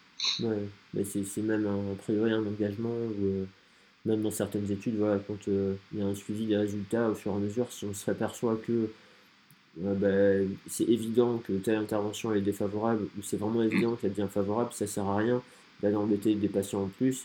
À un moment donné, ça peut s'arrêter avant avant le, truc qui était prévu. Ah bon, on peut même complètement stopper une étude. C'est-à-dire que quand on se rend compte que sur quelques patients, euh, il y a des effets indésirables euh, qui peuvent être même parfois graves, alors chez nous, en tant que kinésithérapeute, ça doit être moins fréquent que dans le médicament, mais on peut dire, ben non, on arrête complètement l'essai. Stop, ça sert à rien parce que là, on se rend compte qu'il y, y, a trop de, trop de gens qui, qui se retrouvent avec des, des effets indésirables. Donc, euh, donc ça sert à rien d'aller plus loin, on stoppe l'étude. Et il y a même des, des, des médicaments ou, euh, ou, des traitements qui euh, qui vont pas plus loin que ce stade. Une fois qu'on, en général, c'est très très très difficile quand tu as une étude comme ça qui montre euh, que tu as beaucoup d'effets indésirables, euh, de relancer une deuxième étude derrière euh, sur le même produit. C'est, euh, parce qu'une fois qu'on s'en est rendu compte, en général, la NS, la poubelle en ouais, c'est ça. Il y a l'effet tiroir aussi qui peut jouer. Et alors, il me reste quelques points que je veux aborder là. Je suis en train de réfléchir à dans quel ordre je veux le faire, mais à la limite, est-ce que tu pourrais donner un exemple? Parce que tu vois, il y a. Moi, je me dis, il y a un des, intérêts, même, pour la pratique, euh, chacun pour sa pratique, c'est effectivement ce, ce répétition d'évaluation pour vraiment savoir où on est et essayer d'objectiver bah, l'impact de notre traitement par rapport à un patient. Alors après, on a, on a ce modèle d'étude, euh, il y a quand même plusieurs sous-modèles où effectivement, euh, tu peux mettre du. Euh, euh, ben on fait rien pendant un certain temps, on continue le traitement habituel parce que, parce que voilà, on, on voit vraiment ce qui se passe si on attend sans changer les conditions. Parce que le patient, il peut être dans une phase d'amélioration spontanée, on va dire. du coup, ben, si on met l'intervention au même moment, voilà, ça, on va pas pouvoir savoir si c'est l'évolution spontanée de notre intervention. On va laisser une phase où on attend. Et puis après, on va mettre une intervention. On va essayer de voir à ce moment-là, en ayant pris plusieurs mesures avant, dans la phase où on n'a rien fait, on met une intervention, on prend plusieurs mesures après, et après, soit on arrête l'intervention, on reprend des mesures, on la reprend, on reprend des mesures, et puis on essaie de voir si un schéma qui se dégage, soit on, fait avec d'autres interventions, donc euh, ce que j'ai dit, c'est, ils appellent ça du AB-AB, on va dire, c'est ça, oui. Voilà. Euh, après, on peut faire du A, B, C, euh, B, et puis on peut faire tout un tas de trucs. Euh, il parle même de design, j'ose même pas. Enfin, il parle dans des GH et tout, je sais que ça doit être un, un truc pas possible à la fin. Mais, enfin, voilà. bah oui, tu vois, par exemple, moi, le protocole qu'on est en train d'écrire, c'est une étude qui est en ABCA. Donc, c'est-à-dire qu'en gros, A, c'est le traitement usuel, c'est le traitement classique qu'on fait sur ce genre de pathologie. B, ce sera le placebo, et C, ce sera l'intervention, et A, de nouveau, traitement usuel. Et sachant qu'on a décidé aussi de randomiser, c'est-à-dire que ça peut être A, C, B, A ou A, B, C, A. C'est-à-dire qu'on va randomiser sur le placebo ou l'intervention. D'accord, en fonction des patients. En fonction des patients. Voilà, c'est-à-dire qu'en fait, bah, on aura exactement le même principe de randomisation euh, que sur un ECR. Euh, alors après, il y, y, a plein de manières de faire de la randomisation. Il euh, y, en a, y en a qui ont crié, mais je dirais que la plus simple, hein, c'est de faire du pile ou face. Hein. Ouais, non, mais c'est sûr. Ouais. Ou alors de lancer un dé. Mais Bon, après, normalement, ça se fait avec des logiciels qui, qui, qui, qui font les, les randomisations euh, automatiquement. Mais voilà. Et après, bah, effectivement, euh, nous, on est sur ce qu'on appelle un, un, schéma en ligne de base multiple. Oui. C'est-à-dire qu'en gros, le schéma de ligne de base multiple, tu as aussi une autre forme de randomisation, c'est que tu vas randomiser la durée de tes séquences. C'est-à-dire que par exemple, euh, ton premier patient, bah, la séquence A, c'est le traitement usuel, donc c'est-à-dire que tu, tu fais rien de particulier. Euh, elle va peut-être durer 4 jours. Et après, tu vas mettre l'intervention. Et le patient euh, B, enfin le deuxième patient, euh, chez lui, ça va peut-être durer 7 jours. Et à partir de 7 jours, tu lui mets l'intervention. Donc, en fait, tu fais varier la, la, la baseline, hein, en anglais, ils disent, tu fais varier le, le, le départ euh, pour l'intervention parce que ça va te permettre, en fait, euh, par la suite, de regarder justement l'influence, si c'est pas lié à un contexte, à un facteur confondant, donc à un contexte externe, le fait que tu aies un changement euh, dans les mesures, ou si c'est vraiment lié à l'intervention. Mmh. Et le fait que tu fasses démarrer à différents moments euh, dans, la dans la chronologie euh, peut c'est un outil euh, méthodologique pour voir justement si c'est un facteur confondant ou alors si c'est vraiment lié à l'intervention, l'intégration de, de l'intervention. Ouais, si, le changement dans les résultats du facteur que tu analyses, il est dû à ben, j'ai vraiment changé d'intervention, c'est ça qui a changé la mesure. Et donc en fait, tu à la fois tu randomises, alors randomise. Euh, bon, je pense à la si, majorité aussi, des gens. Si, ouais, oui, c'est aussi une randomisation la, en fait. La majorité des gens savent ce que c'est randomiser, mais euh, euh, comment on pourrait le dire différemment? En fait, tu, de façon un peu aléatoire, tu fais en ça. sorte que ton, ta durée de traitement elle soit pas la même et que l'ordre du l'ordre d'administration des différents traitements aux différents patients soit différent aussi. Donc c'est ces deux choses-là qui randomisent. C'est ça. Du coup, alors après, tu peux encore randomiser d'autres choses. Euh, mais là, dans, dans ce cas-là, c'est exactement ce que nous, on a randomisé. Euh, et du coup, attends, j'allais dire un truc, mais je ne me rappelle plus. Désolé, ça va peut-être Ah oui, voilà. Non, parce que là, on, on parle de ça, mais peut-être ça pas mal de rajouter que, parce qu'on n'en a pas parlé encore, que c'est en fait dans les single case experimental design de manière majoritaire actuellement, l'analyse des résultats en fait elle se fait sous forme de courbes. Donc tu vois, on, a des graphiques qui sont en fonction du temps. Donc c'est-à-dire qu'on va voir la chronologie euh, du, du, patient euh, dans l'étude et on va regarder les tendances des courbes. C'est-à-dire qu'en gros, on va faire des mesures d'un critère de jugement et euh, on va avoir des tendances et on va regarder justement les changements. Si justement il y a, des gros changements, s'il n'y a pas de changement, ou alors s'il y a un changement qui est plus ou moins, euh, plus ou moins distinct.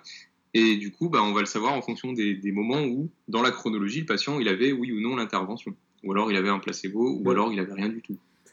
Euh, et, en fonction de ces changements, en fait, bah, c'est ça qui va nous dire si il y a une significativité euh, clinique ou pas sur le patient. Ouais, et donc ça, en fait, ça implique qu'il y a un, critère d'évaluation qui puisse, euh, qui réponde facilement à, au changement justement, qui, qui arrive, euh, alors je connais les termes en anglais mais je les connais pas en français, donc, du coup il y a ces histoires, parce que en fait il y, a ces deux points là, il y, a le choix du critère de jugement, du critère d'évaluation, et puis il y a aussi critère de, l'histoire de, à un moment donné dans, l'article il, il, mentionne le fait qu'en rééducation c'est plus habituel d'avoir un effet qui va se continuer même après l'arrêt du traitement, par rapport à d'autres traitements où tu vas, dans, les designs dont on a parlé, où, euh, où tu manipules pas, tu randomises pas plusieurs trucs en même temps, mais où tu fais juste euh, A, B, A, B par exemple, euh, ben, pour vraiment voir une différence, il faudrait que quand tu arrêtes le traitement B,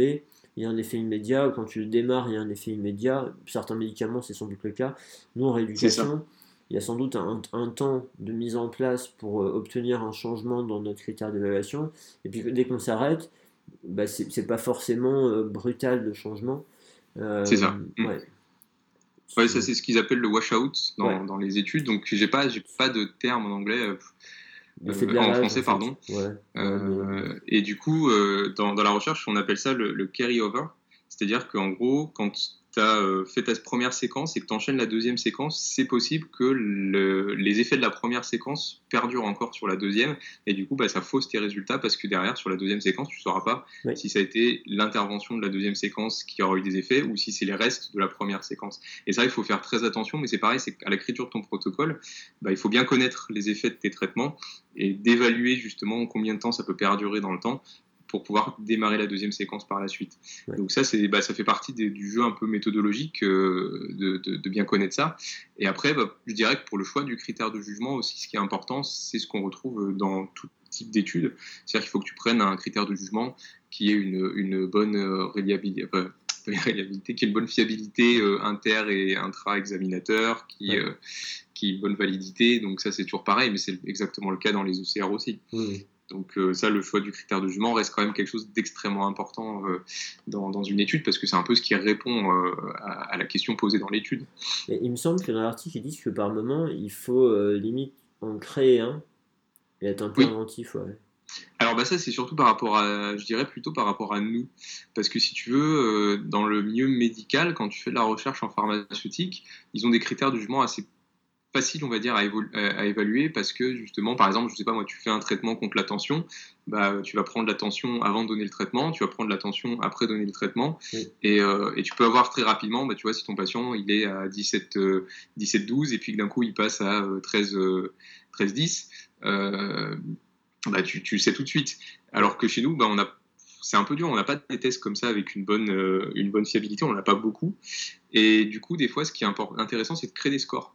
C'est-à-dire que tu vas faire un score avec plusieurs tests, donc euh, des, échelles ou des choses comme ça.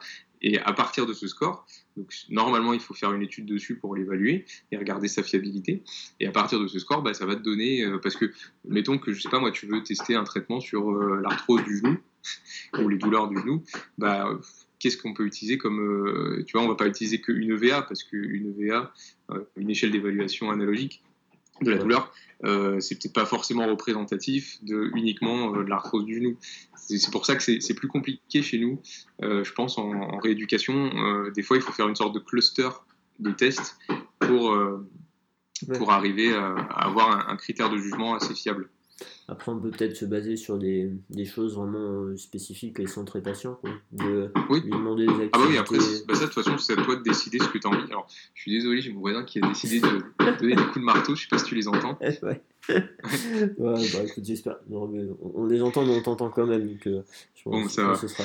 ouais, non, non, mais clairement, on peut, on peut se baser sur euh, bah, quelles sont les activités qui lui posent le plus de problèmes et lui demander. Euh, Exactement, oui. Quelles mesures ça lui pose des problèmes, et puis potentiellement aussi d'avoir même des tests euh, bah, entre guillemets objectifs au cabinet. Enfin, il me semble, il propose des exemples, mais c'est vrai que c'est des exemples qui sont dans l'article, mais qui sont pas dans le champ du musculo-squelettique. Mais par mm. contre, ça donne un peu des repères. Il me semble, à un moment donné, il propose des exemples. Alors, je me trompe peut-être.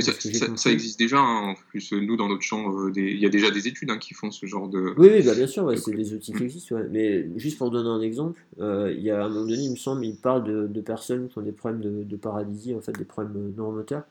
Et. Euh, ils vont évaluer quand ils essaient de s'habiller, est-ce qu'ils arrivent à enfiler un bras, deux bras à la tête enfin, hmm. ouais, ils, font un truc comme ça. Et puis, euh, effectivement, pour le patient, le fait qu'il arrive à enfiler plus de membres, euh, ben, c'est un changement qui est significatif. À un moment donné, il y a, il y a, il y a un truc qui change. Quoi. C'est, bah, c'est, pour ça que moi j'aime bien parler de significativité ou de pertinence clinique. parce que du coup, on, voit un résultat clinique. Euh, qui n'est pas forcément un résultat statistique. C'est-à-dire que dans, dans, une single case experimental design, on ne va pas chercher à avoir un petit p euh, pour, pour montrer la significativité des résultats. Euh, du fait qu'il n'y ait pas de test statistique, on n'aura pas de risque de première espèce. Donc le risque alpha, c'est le risque de, de, conclure à tort en fait sur une significativité des résultats, alors qu'en réalité, euh, c'est pas le cas, euh, parce qu'on n'a pas de test statistique. En fait, on va vraiment essayer d'analyser les tendances des courbes et euh, les, les, changements au niveau du critère de, de, les changements de mesure au niveau du critère de jugement. Il y, y, a un truc que j'ai trouvé intéressant aussi, un point qu'ils ont amené auquel j'avais jamais réfléchi. Mais cette notion de, comme on fait beaucoup de mesures, en fait, on peut lisser euh, la problématique de un patient, il était moins bien le jour d'évaluation parce qu'il était fatigué ou parce qu'il s'était allumé, parce qu'il avait fait je sais pas quoi. Mm. En fait, dans, ces histoires de d'essais euh, contrôlés randomisés, effectivement, quand on évalue une personne à 6 mois, si jamais ça fait 3 euh, jours qu'elle dort mal parce que, je sais pas moi, elle a perdu quelqu'un d'important, que enfin il lui arrivé une tuile, etc., et que ça n'a rien à voir au départ avec son problème de départ, mais qu'il est fatigué et qu'on réévalue ce jour-là, ben en fait on va, on va se dire que l'effet de notre traitement a été moins bon, enfin mm. potentiellement, euh, juste parce qu'on l'a évalué un jour où il était fatigué, ou peut-être parce qu'il a fait une activité euh, super dure qui était trop forte et euh, il a mal partout, mais ça va juste durer 2-3 jours. Et mm. là, le fait d'avoir des mesures beaucoup plus fréquentes, ça donne une meilleure idée. Alors, après, ce que je me suis dit, ça c'est l'argument qu'ils avancent, mais ce que je me suis dit, c'est que sur un essai contrôlé randomisé, l'idée de la randomisation, c'est de faire en sorte qu'il y ait autant de risques dans un groupe que dans l'autre, que ça, ça arrive. pour comparer deux traitements, normalement, ça doit pas ça doit pas influer sur le fait de pouvoir dire qu'un traitement était super pour ce groupe-là ou inférieur, etc.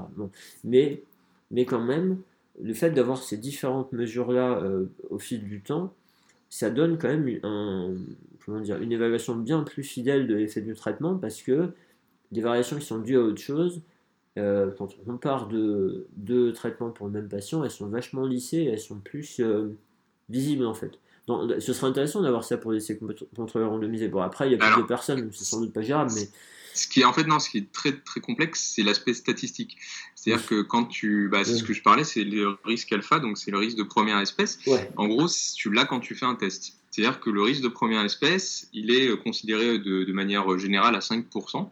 Donc ces 5%, c'est les 5% de chances que tu as de conclure sur une significativité des résultats. Donc je, vulgarise, hein, euh, sur une significativité des résultats, alors qu'ils ne sont pas significatifs. Donc en gros, c'est de conclure à tort sur les résultats de ton étude et de valider ton hypothèse. Ça veut dire qu'il y a un effet, euh, pas. Quoi. Et en fait, tu l'as quand tu fais un test. C'est-à-dire que quand tu vas faire un test, bah, si tu fais 100 fois ton test sur le patient, tu auras 5 fois des résultats qui vont être liés au hasard, en fait, et qui vont être significatifs parce que c'est le hasard qui a fait que c'est significatif. C'est comme si tu lançais un dé et que, euh, et que 100 euh, fois, et que ben, 5 fois, tu tombes au hasard sur le chiffre que tu voulais absolument, parce que justement, c'est lié au, hasard. En fait. et le risque, c'est que quand tu multiplies, quand, tu multiplies ton test, bah, à chaque fois, tu as ces 5%. Donc plus tu vas faire le test, plus tu vas augmenter le risque de, tomber en fait, de trouver tes résultats euh, significatifs alors qu'ils ne le sont pas. Et c'est ce qu'on appelle l'inflation du risque alpha. Euh, il y, a pas mal de papiers là-dessus, euh, justement. qui vont faire que bah, dans Kinefact, on a une infographie sur les douleurs en lien avec la météo où on en parle un petit peu de l'inflation du risque alpha, qui montre que en fait, plus tu vas faire de tests sur tes patients, bah, plus tu as un risque que les résultats que tu vois, en fait, c'est plus lié au hasard à euh, un vrai résultat lié au traitement. Et c'est pour ça que dans les ECR, ils sont un petit peu bloqués par ce côté statistique parce que justement, ils peuvent pas se permettre de faire trop de fois le test. Donc souvent, dans les ECR, bah, tu as le test au tout début et puis tu as un test après l'intervention et ça se limite à ça en général. Et, je suis d'accord avec toi que euh, des fois, bah, ton patient, il peut être dans, dans, une mauvaise période ou quoi que ce soit et ça ne le prend pas forcément en compte et que justement euh, la randomisation est faite pour essayer de minimiser ça, mais c'est toujours pareil. Euh, à partir de combien de patients on arrive à le minimiser? Parce que si tu fais de la randomisation et que tu n'as que 30 patients, c'est-à-dire 15 dans chaque groupe, euh, est-ce que c'est suffisant pour arriver à minimiser ce genre de choses? Euh, Et du coup, les, les skates, comme on est une analyse graphique et non statistique, bah, du coup, on n'a pas ce risque alpha, on n'a pas ce, risque de première espèce qui fait que tu peux conclure. Alors, tu pourras toujours conclure à tort, mais le fait que tu vois ça sur une plus longue durée et que tu vas regarder les tendances de ta courbe et qu'en plus, bah, si effectivement tu as par exemple, euh, tu fais commencer l'intervention à différents moments chez différents patients, ça augmente encore la plausibilité que euh, tes, résultats soient significatifs. Sachant qu'en plus, on revient toujours sur le côté qu'il faut qu'il se soit répliqué, qu'il faut qu'il y ait après une, revue systématique ou une méta-analyse qui va encore augmenter la, qualité des résultats. Donc, euh, donc ça, ça rentre tout ça là-dedans, mais ça c'est effectivement quelque chose où dans les ECR c'est compliqué parce que c'est lié en fait euh, au côté statistique euh, des tests dans une étude. À l'interprétation du truc. Et du coup, ce que mm. ça me dit, c'est que dans les SCED, sans doute, là où il faut être attentif, c'est à l'échelle des ordonnées, à, à, l'échelle. Je veux dire, enfin, euh, tu, vois ce que je veux dire? L'écart entre, entre les, différents, les différentes mesures, quoi, de 0 à 1, de 1 à 2, etc. Il faut être vigilant par rapport à ça, parce que si on met un la surinterprétation visuelle en fonction de l'échelle qu'on donne à notre axe des ordonnées, elle, peut être assez risquée en fait. Ah bah oui, c'est clair, c'est, il faut vraiment faire attention à ton échelle parce que euh, si c'est quelque chose que tu as énormément zoomé, euh, c'est sûr que euh, tu pourras avoir des grosses différences alors qu'en réalité tu as une différence qui est extrêmement mineure. Donc ça c'est important de, bien choisir l'échelle, mais ça c'est comme partout, il faut arriver à être honnête quand même dans son choix il faut être honnête avec soi-même aussi, hein, ne pas vouloir absolument prouver quelque chose. Euh, faut, ça, c'est l'équipe OAS clinique, c'est qu'au départ, quand tu commences ton étude, euh, il ne faut pas que tu aies de préférence pour, euh, pour quelque chose. C'est-à-dire que pour toi, quelle que soit l'hypothèse qui terminera, si c'est l'hypothèse 0, donc c'est-à-dire que ça, c'est l'hypothèse nulle, qu'il y ait pas de, que tu n'arrives pas à conclure sur une significativité et l'intérêt de, de l'intervention, ou alors que l'hypothèse 1, qui sera le fait que justement tes résultats sont significatifs, bah toi, il ne faut pas que tu aies de préférence pour une des deux hypothèses. Quelle que soit l'hypothèse, pour toi, bah, tu as réussi ton étude et tu publies et tu t'en fous de savoir euh, finalement quel résultat. Ça, c'est le point de vue du chercheur. Moi, je te parlais aussi du point de vue du lecteur, en fait. ah bah oui, après le lecteur, c'est pareil. Le lecteur, au départ, en fait, quand il doit, quand il doit commencer à lire une étude, euh, il doit suspendre son jugement et se dire, bah, je vais lire l'étude. Euh, et quels que soient les résultats, euh, parce que sinon après tu rentres dans ce qu'on appelle le cherry picking, c'est-à-dire que tu vas essayer de sélectionner que les études qui vont aller dans le sens que toi tu as envie que ça aille, et, euh, et c'est le risque, et du coup forcément ça va flatter un peu tes connaissances, et tu vas dire bah oui j'ai bien raison de penser ça parce que cette étude elle a montré ça, mais derrière c'est important de lire aussi toute l'étude et la qualité méthodologique de l'étude. Donc là, là, on est plus dans la validité interne. Donc c'est-à-dire en gros les risques de biais que tu peux avoir dans ton étude euh, qui vont faire que euh, bah, ton étude sera peut-être pas forcément de bonne qualité parce que justement il y a trop de biais, parce que on n'arrive pas à savoir si les résultats c'est plus lié à des facteurs confondants, donc d'autres facteurs, ou alors si c'est vraiment lié à la variable unique, donc l'intervention. Donc ça c'est pour ça que c'est important de lire ce genre de choses dans les études. Mais dans, dans, les single case experimental design, on a exactement les mêmes outils. Donc tu vois, là, on a parlé de randomisation, mais on peut aussi mettre en aveugle. Alors, effectivement, nous, dans notre domaine, c'est plus compliqué euh, de mettre en aveugle parce que dans, le médicament, bah, ils ont l'intervention et le placebo. Donc, s'ils arrivent à faire deux pilules qui ressemblent exactement à la même chose, c'est plus facile. Euh, chez nous, si par exemple, tu veux faire euh, un traitement avec un dispositif médical, par exemple, je sais pas moi, tu veux tester un tape ou quoi que ce soit. Alors, qu'encore sur le tape, on peut essayer de faire du tape placebo, mais tu vois, il y a des choses sur lesquelles chez nous, c'est un petit peu plus compliqué d'arriver à créer un, un, vrai placebo, une vraie illusion d'un faux traitement. Euh, donc la mise en aveugle n'est pas toujours évidente. Après, ce qui peut être intéressant, c'est que on, est souvent centré sur le patient ou l'intervenant, c'est-à-dire que la mise en aveugle, elle doit être faite sur eux, mais ce qui peut être intéressant, c'est que la mise en aveugle, elle peut être aussi sur la personne qui va lire les résultats. ça, tu peux le faire aussi. Donc c'est pour ça, après, tu as plusieurs manières de mettre en aveugle. Euh, j'ai un papier là-dessus euh, qui parle justement des différents intervenants dans la recherche qui peuvent être mis en aveugle et dans la majorité des recherches, ça reste le patient, donc ça c'est en simple aveugle, et après euh, l'intervenant, euh, donc en double aveugle quand il y a le patient et l'intervenant. Mais après, des fois, tu as du triple aveugle aussi, où euh, tu as, d'autres personnes qui peuvent être mises en aveugle. Donc, mais finalement, quand tu regardes, c'est pareil sur Kinefact, on a sorti une infographie là-dessus. Alors, ça date un petit peu, c'est des études qui datent de 2006, mais qui montraient que même dans les ECR, la mise en aveugle, elle n'était pas forcément évidente et bien menée, même si dans l'étude, c'était écrit que c'était mis en aveugle. Donc euh, c'est pour ça que c'est toujours quelque chose à prendre avec du recul et à lire dans l'étude pour voir vraiment s'il y a vraiment une mise en aveugle. Moi, je l'ai vu dans l'entreprise pharmaceutique. Euh, une industrie pharmaceutique, il faut réaliser qu'elle euh, crée des millions et des millions de médicaments et elle ne peut pas arrêter une chaîne de conception de médicaments juste pour créer 50 placebos et reprendre après sa chaîne de, fabrication. ça coûterait énormément d'argent de, de, faire ça. Donc en fait, souvent dans la recherche, ils ont des placebos génériques qu'ils utilisent dans toutes les recherches. Et effectivement, ton placebo, bah, il ne va pas forcément ressembler au médicament que tu vas donner. Donc déjà, ton intervenant, quand il va donner le traitement, lui, il le sait que c'est pas le placebo. Puisqu'il... Donc tu vois, c'est... Puis c'est pareil, hein. quand on teste un vaccin, par exemple, euh, injecter du sérum FI, c'est pas forcément la même consistance qu'injecter un vaccin. Et quelqu'un qui a l'habitude de faire des injections, bah, il va pouvoir peut-être savoir que là, en fait, il est vraiment en train d'injecter le vaccin ou alors le sérum physiologique. Tu vois, donc la notion d'aveugle, même dans les ECR, elle n'est pas forcément tout le temps respectée, même si c'est écrit dans l'étude. Et c'est pour ça que c'est quelque chose à prendre avec du recul. Ouais, et puis tu as, as, des choses aussi où parfois on pense qu'on délivre rien alors qu'on délivre quelque chose. Euh, il y, a eu un. J'avais écouté un podcast de de mecs aux États-Unis, euh, enfin un de ceux qui m'avait donné envie de faire euh, le podcast que je propose là, où ils se basent sur des. En fait, c'est toujours les deux mêmes personnes et ils se basent sur euh, des articles. Chaque semaine, je crois, ils prennent un article et puis ils font le truc. Pitting Quest, ça s'appelle. Et en fait, une fois, ils ont parlé de d'éducation en neurosciences, d'une étude qui avait été qui avait été conduite pour essayer de comparer ça à, euh, pour eux, pas d'intervention et de voir la différence. Et en fait, c'était soit une intervention, si je me rappelle bien, individuelle d'éducation en neurosciences, comparée à une intervention de groupe où il y avait une personne qui euh, faisait juste parler les gens, c'était un groupe de parole un peu, euh, mhm. sur ce qui était important pour eux, qui les écoutaient, etc. Et en fait, ils considéraient que le deuxième truc, c'était une intervention placebo, c'est-à-dire vide. Et en fait, ils, ils, ils, ils, se rendent même pas compte qu'il comparait peut-être une intervention d'éducation en neurosciences, peut-être délivrée par une personne qui va juste parler et qui ne se soucie pas du tout de la personne qui est en face d'elle. Euh, attends, non, non, mais je crois bien que c'était même pas individuel en fait, c'était au niveau groupe, la, neuroscience, c'était un mec qui va balancer plein d'infos de neurosciences à, à, des gens qui écoutent, c'était un groupe, tu vois, je suis en train de réaliser, à mhm. un mec qui prend un groupe qui fait parler le groupe, qui les fait verbaliser sur ce qui leur arrive et, euh, et qui manifeste son empathie et qui euh, et puis avec justement des interactions entre les participants du groupe. Et ils se retrouvaient à pas trouver de supériorité à l'éducation en neurosciences.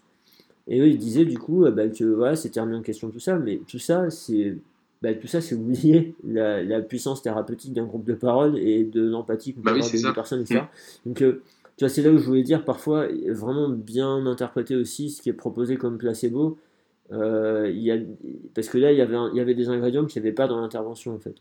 Ouais, mais c'est, ça qui est très très compliqué. Hein. Moi, je, je l'ai vu là quand on, à l'écriture du protocole de, de, l'étude, on se pose plein de questions. On se demande justement, bah, est-ce que ça, ça va vraiment être vu comme un placebo? Est-ce que, les patients ils vont pas avoir la, la, supercherie du placebo? Est-ce que c'est, vraiment des questions que, qu'on se pose en permanence et c'est, et c'est pas évident. Et puis à un moment ou à l'autre, si on veut avancer, on est obligé de trancher et on a conscience de ces biais. Et c'est à ça que sert aussi la partie euh, discussion hein, dans la publication, c'est de dire, bah voilà, effectivement, on a conscience qu'il y a ces biais, etc., etc. Et après, bah, comme on en revient à ce que je disais tout à l'heure, c'est-à-dire que ce sera au lecteur de se faire son point de vue et de se dire bah, est-ce que cette étude elle a un niveau de preuve suffisant pour le lecteur pour se dire bah moi j'ai envie de de, de, de, me baser sur cette étude euh, le lecteur il se dit bah non pour moi ces biais ils sont trop importants donc l'étude elle vaut pas le coup et, et, je laisse tomber euh, cette étude là donc euh, Mais après, voilà, il y a quand même quelques, quelques éléments qui sont assez importants. Moi, je pense qu'un des éléments les plus importants, ça reste quand même la randomisation, parce que c'est ça qui va vraiment permettre euh, de, de, diminuer au maximum les facteurs confondants. Euh, après, bah, tu as, le contrôle quand même qui est assez important, parce que ça permet de vérifier. Donc là, le contrôle, bah, ça peut être un placebo, ça peut être euh, le traitement classique, on va dire, ou ne rien faire. Hein. On peut, par exemple, si tu testes les lombalgies aiguës, dire, bah, moi, je sais que l'évolution naturelle de la maladie, entre 4 et 8 semaines, la douleur disparaît. Donc, est-ce que ça vaut le coup de tenter un traitement? On peut dire au patient, voilà, on propose de rien faire. Donc, on a toutes ces possibilités de contrôle. Et après, il y a la mise en aveugle, euh, qui est aussi intéressante parce que justement, euh, ça peut éviter euh, d'avoir certains facteurs comme la préférence, non pas la préférence patient, comme bah, justement, par exemple, un, un intervenant qui, qui, va plutôt vendre une thérapie plutôt qu'autre que euh, autre chose. Tu vois, ça c'est des choses qu'on retrouve assez, assez régulièrement aussi, hein, parce que. On va dire des convictions du praticien peut-être ou du, de la personne qui donne des interventions. C'est ça. Mais en tout cas, dans, les single case experimental design, on retrouve tous ces éléments. Donc tous ces éléments qu'on voit déjà dans les ECR, en fait, on les retrouve aussi dans les single case experimental design. C'est juste qu'ils ont, ils sont pas euh, c'est pas de la manière habituelle. C'est-à-dire qu'effectivement, tu vas pas forcément randomiser les patients parce que euh, c'est plus compliqué vu que tu n'as qu'un seul patient. Mais par contre, tu peux euh, randomiser le moment où tu vas mettre l'intervention, l'enchaînement des séquences, etc. Donc voilà, on se retrouve quand même sur des choses où il y a une vraie méthodologie derrière qui est définie en amont avant de commencer l'étude. Et ça, ça reste quand même une bonne qualité pour la méthodologie de l'étude. Est-ce que tu pourrais donner euh, peut-être pour conclure, ou s'il y a d'autres points, c'est pas grave, mais est-ce que tu pourrais donner un exemple euh, Alors, pas forcément de ce que tu as fait toi, mais un truc un peu, euh, un peu concret de voilà, on a un patient qui a telle condition, et par exemple, intervention A, ça pourrait être ça, B, ça pourrait être ça, C, ça pourrait être ça, et, des échelles de temps à peu près. Tu, pourrais me donner un exemple oh, bah, je, peux, je peux parler de l'étude sur laquelle on est en train de travailler parce que parce que du coup, on n'a pas spécialement de, de, clause de confidentialité là-dessus, donc c'est pas c'est pas problématique. Nous, on travaille en fait sur le syndrome douloureux régional complexe, donc le, anciennement en français on dit l'algoneurodystrophie, euh, essentiellement sur le membre supérieur. Parce qu'avec ce qu'on fait, c'est plus facile de le faire sur le membre supérieur. Et en gros, euh, on, on, veut tester un, un traitement euh, qui est alors comme je disais tout à l'heure, je travaille avec des psychologues, donc on, on, va se baser sur les, les biais attentionnels en fait, euh, qui, sont liés euh, à cette, maladie, et aussi euh, sur l'aspect visio-spatial. C'est-à-dire qu'il y a eu des études, hein, je ne vais pas refaire tout le justificatif, mais il y a eu des études qui ont montré que les gens qui étaient atteints du, SDRC, ils avaient tendance à avoir un petit peu comme un, comme un néglette, en fait. C'est-à-dire que le, le, côté où leurs bras étaient atteints, ils avaient soit tendance à le négliger, donc comme dans le neglect, ou alors à l'inverse, tendance à se focaliser dessus. C'est un petit peu ça qu'on essaie de chercher euh, par le biais d'un traitement. Donc c'est en gros, euh, c'est un traitement qui n'est pas très connu en kiné, qui est plus connu en neurosciences, en, psychologie cognitive. En fait, c'est une paire de lunettes euh, qui dévie ton champ visuel et après on fait faire des exercices aux patients avec cette paire de lunettes. Et, et, du coup, bah, notre placebo, en fait, c'est des verres qui sont plutôt plus ou moins neutres. Donc il n'y a pas de déviation du champ visuel et, et effectivement, on a conscience que le placebo, euh, il y a certainement des patients qui vont se rendre compte que c'est un placebo. Et donc là, le principe, c'est qu'en gros, la première semaine, donc ça va durer un mois pour les patients. L'étude dure bien plus longtemps, puisqu'il faut comprendre dans l'étude de la création du protocole, les soumissions euh, au comité d'éthique, euh, etc. Et puis après, il y a l'analyse des résultats et jusqu'à la publication, donc c'est beaucoup plus long. Mais pour les patients, ça dure un mois. Et en gros, le patient, sur la première semaine, il a le traitement usuel, classique, qu'on fait sur les syndromes douloureux régionaux complexes. La deuxième semaine, bah, il aura soit le placebo, soit l'intervention. La troisième semaine, s'il a eu le placebo, la semaine d'avant, il aura l'intervention et inversement. et la dernière. Le, le, placebo l'intervention, il l'a en plus du traitement usuel à la place? Oui, ah, par contre, le traitement usuel, il l'a tout le temps. C'est-à-dire sur les quatre semaines, il l'a et c'est juste qu'on inclut ou on enlève le, le placebo ou l'intervention. Voilà. Et donc c'est plutôt lourd pour les patients. Hein. C'est assez lourd, sachant qu'en plus on va faire des tests réguliers. Donc ça aussi c'est un un petit défaut dans les, single case experimental design, c'est le fait que le patient il est vraiment sollicité tous les jours quasiment, et ça peut être lourd à la fin sur un mois pour le patient parce que bah, effectivement ça, peut être éreintant hein, au bout d'un moment, et donc c'est une des petites euh, problématiques du single case experimental design. Et donc euh, voilà, c'est là-dessus. Et puis après, comme je disais, on va partir en ligne de base multiple, c'est-à-dire qu'on euh, ne va pas forcément faire commencer la deuxième séquence tout le temps chez, au même moment chez les patients. Voilà, donc c'est comme ça. Et puis à la fin, bah, euh, la, dernière, la dernière semaine, ils reprennent un traitement visuel et comme ça, ça nous permettra de voir les tendances et les variations au niveau des courbes sur les résultats. D'accord, parfait. Et du coup, tes patients, ils sont à peu près tous au même stade quand ils démarrent, au même stade de problème? Oui, dans les critères de les critères d'inclusion, euh, on a défini euh, qu'ils devaient tous être à. Alors attends, que je te dise pas de bêtises, je sais plus si c'est à 3 mois ou à 6 mois. Euh, de, stade de durée bah, de, la, pathologie. Et après, on, a, on est très très large. On n'a pas beaucoup de critères d'inclusion, mais on en a quelques-uns quand même par rapport à ça. Il faudrait que je les relise parce que je ne me rappelle plus de tous. mais effectivement, ils, partent, ils sont censés partir à peu près au même stade. Et ils auront tous le traitement dans la même période ou ça va être sur des périodes différentes? Enfin, Alors non, bah là on va être sur des échelles chronologiques différentes parce qu'après c'est toujours pareil, c'est quand est-ce qu'on va inclure les patients. C'est-à-dire que le premier on va l'inclure euh, un moment, puis peut-être que le deuxième on va réussir à le trouver que deux, deux semaines après ou un mois après. Euh. donc ça par, par contre, mais c'est pas très grave dans les skates parce que comme tu l'as, tu as pu lire dans l'article, ça fait partie de la méthodologie du fait que les patients ne euh, commencent pas tous au même temps l'étude. Ça peut le faire, tu peux hein, commencer tous en même temps, mais tu peux aussi ne pas forcément commencer euh, tout en même temps. Ouais, Mais dans les ECR, c'est pareil, hein, finalement, euh, ça t'arrive d'avoir des ECR où les patients ne sont pas tous, ne commencent pas tous en même temps l'étude et ne la terminent pas tous en même temps. Ouais, bah, la plupart du temps, je pense, ouais. Mm. Bah, ça, ça, vient à la réalité pratique qu'on ne peut pas arriver à trouver. Puis, si tu veux, au moment où tu, tu vas inclure un patient, il faut que tu essaies de démarrer l'étude le plus vite possible avec lui parce que sinon ça peut augmenter la probabilité que ton patient il abandonne, qu'il dise bah non finalement euh, euh, c'est trop long, j'en ai marre, j'ai pas envie, etc. Donc en gros dès que tu as inclus un patient, plus vite tu commences, moins tu as de chances d'avoir des perdus de vue après. Donc c'est des patients qui arrêtent l'étude et, euh, et, qui peuvent venir perturber l'analyse des résultats derrière. Ouais, ouais, puis là, ouais. Puis là, dans des designs comme ça, perdre des patients, ça pique quoi. Ouais, c'est ça. c'est pas cool. Ok. Bon, super. Bah, écoute, euh, je pense qu'on a, on a réussi à aborder, alors bien sûr pas tout, hein, mais quand même pas mal de points. Euh, est-ce qu'il y a des, euh, un, point supplémentaire dont tu voudrais parler non, bah, juste conclure sur le fait que, comme je disais, euh, c'est une méthodologie d'étude de, hein, qui, qui, se vaut autant que les ECR et où on retrouve et on peut mettre en place exactement les mêmes choses qu'on se met en place dans les ECR. En gros, la, grosse différence, c'est euh, surtout sur le nombre de sujets qu'on va inclure dans l'étude et puis sur la manière d'évaluer les critères de jugement euh, qui sont différentes, mais ça aussi, ça vient de l'analyse des résultats qui sera différente derrière. Donc c'est pour ça, on a souvent tendance à mettre en premier plan euh, les ECR dans les études, mais comme tu le disais euh, tout à l'heure, euh, ça reste quand même un bon niveau de preuve quand la méthodologie du, du, SCED est, bien menée.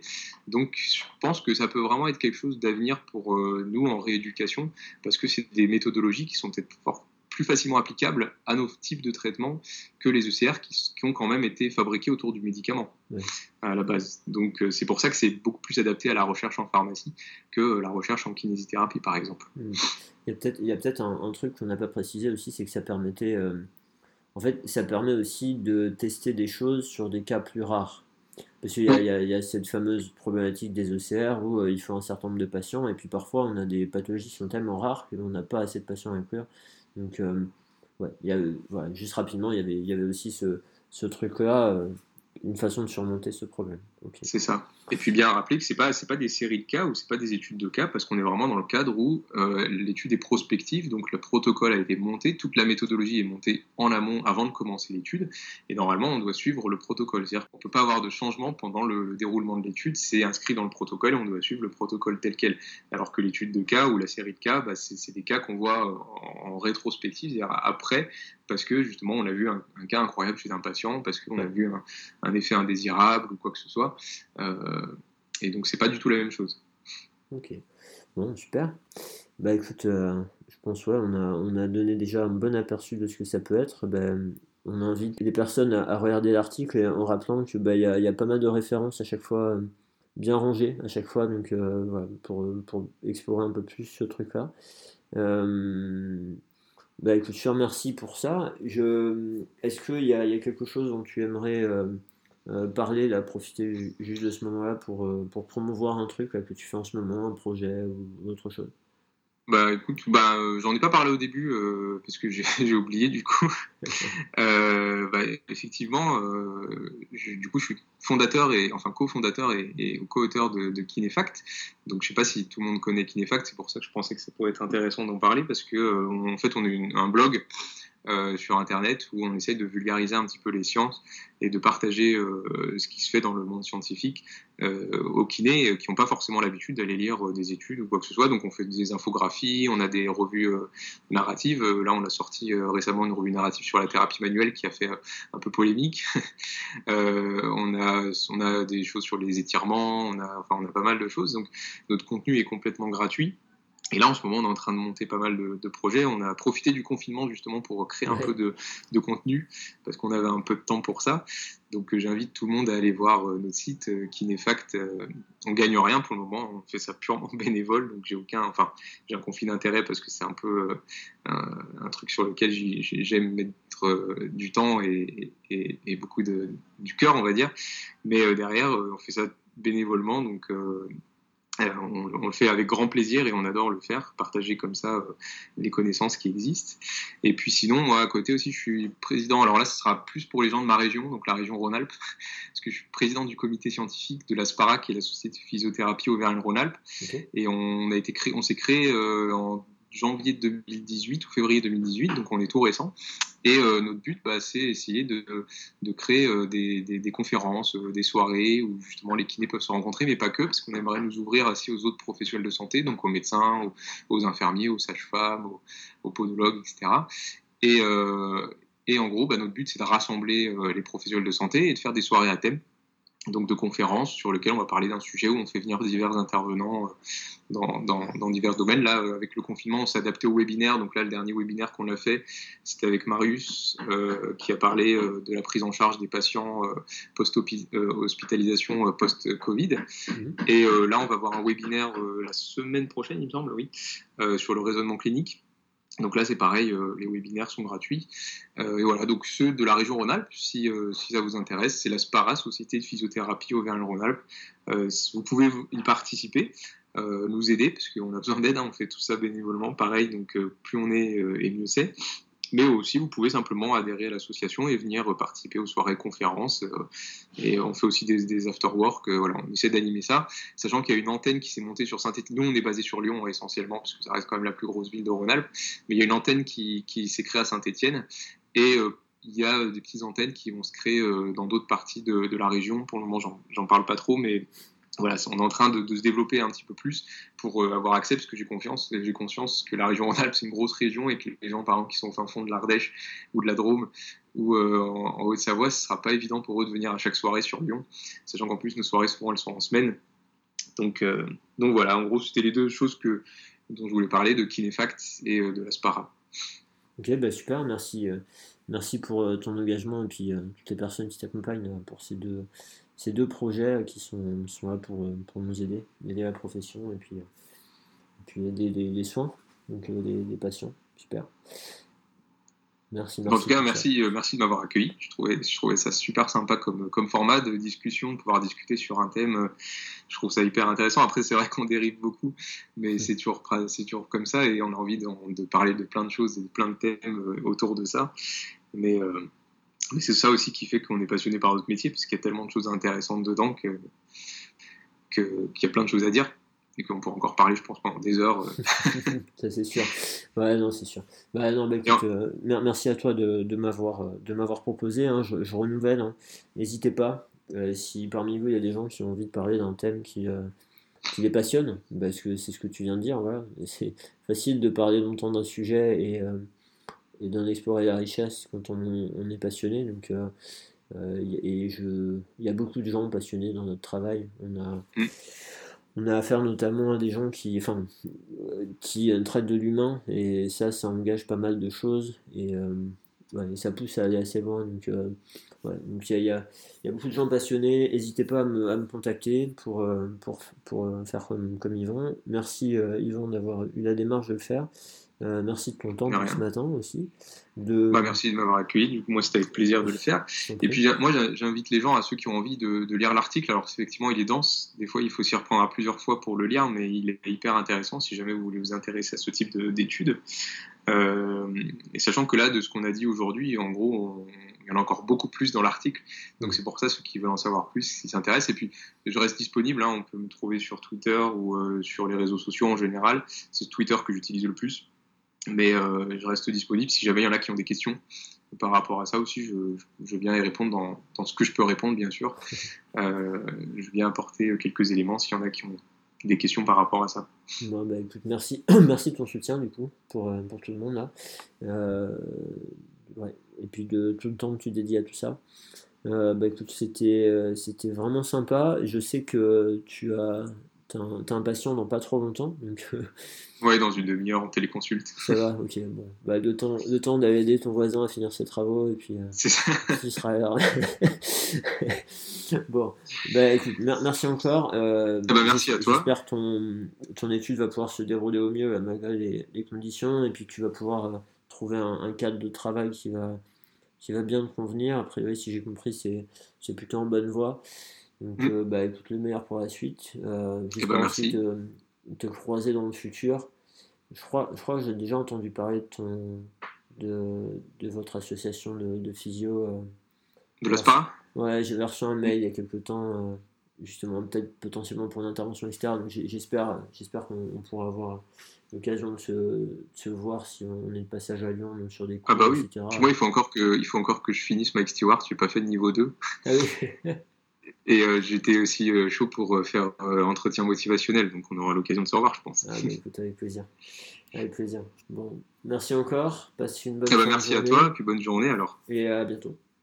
À bientôt. Salut. Salut.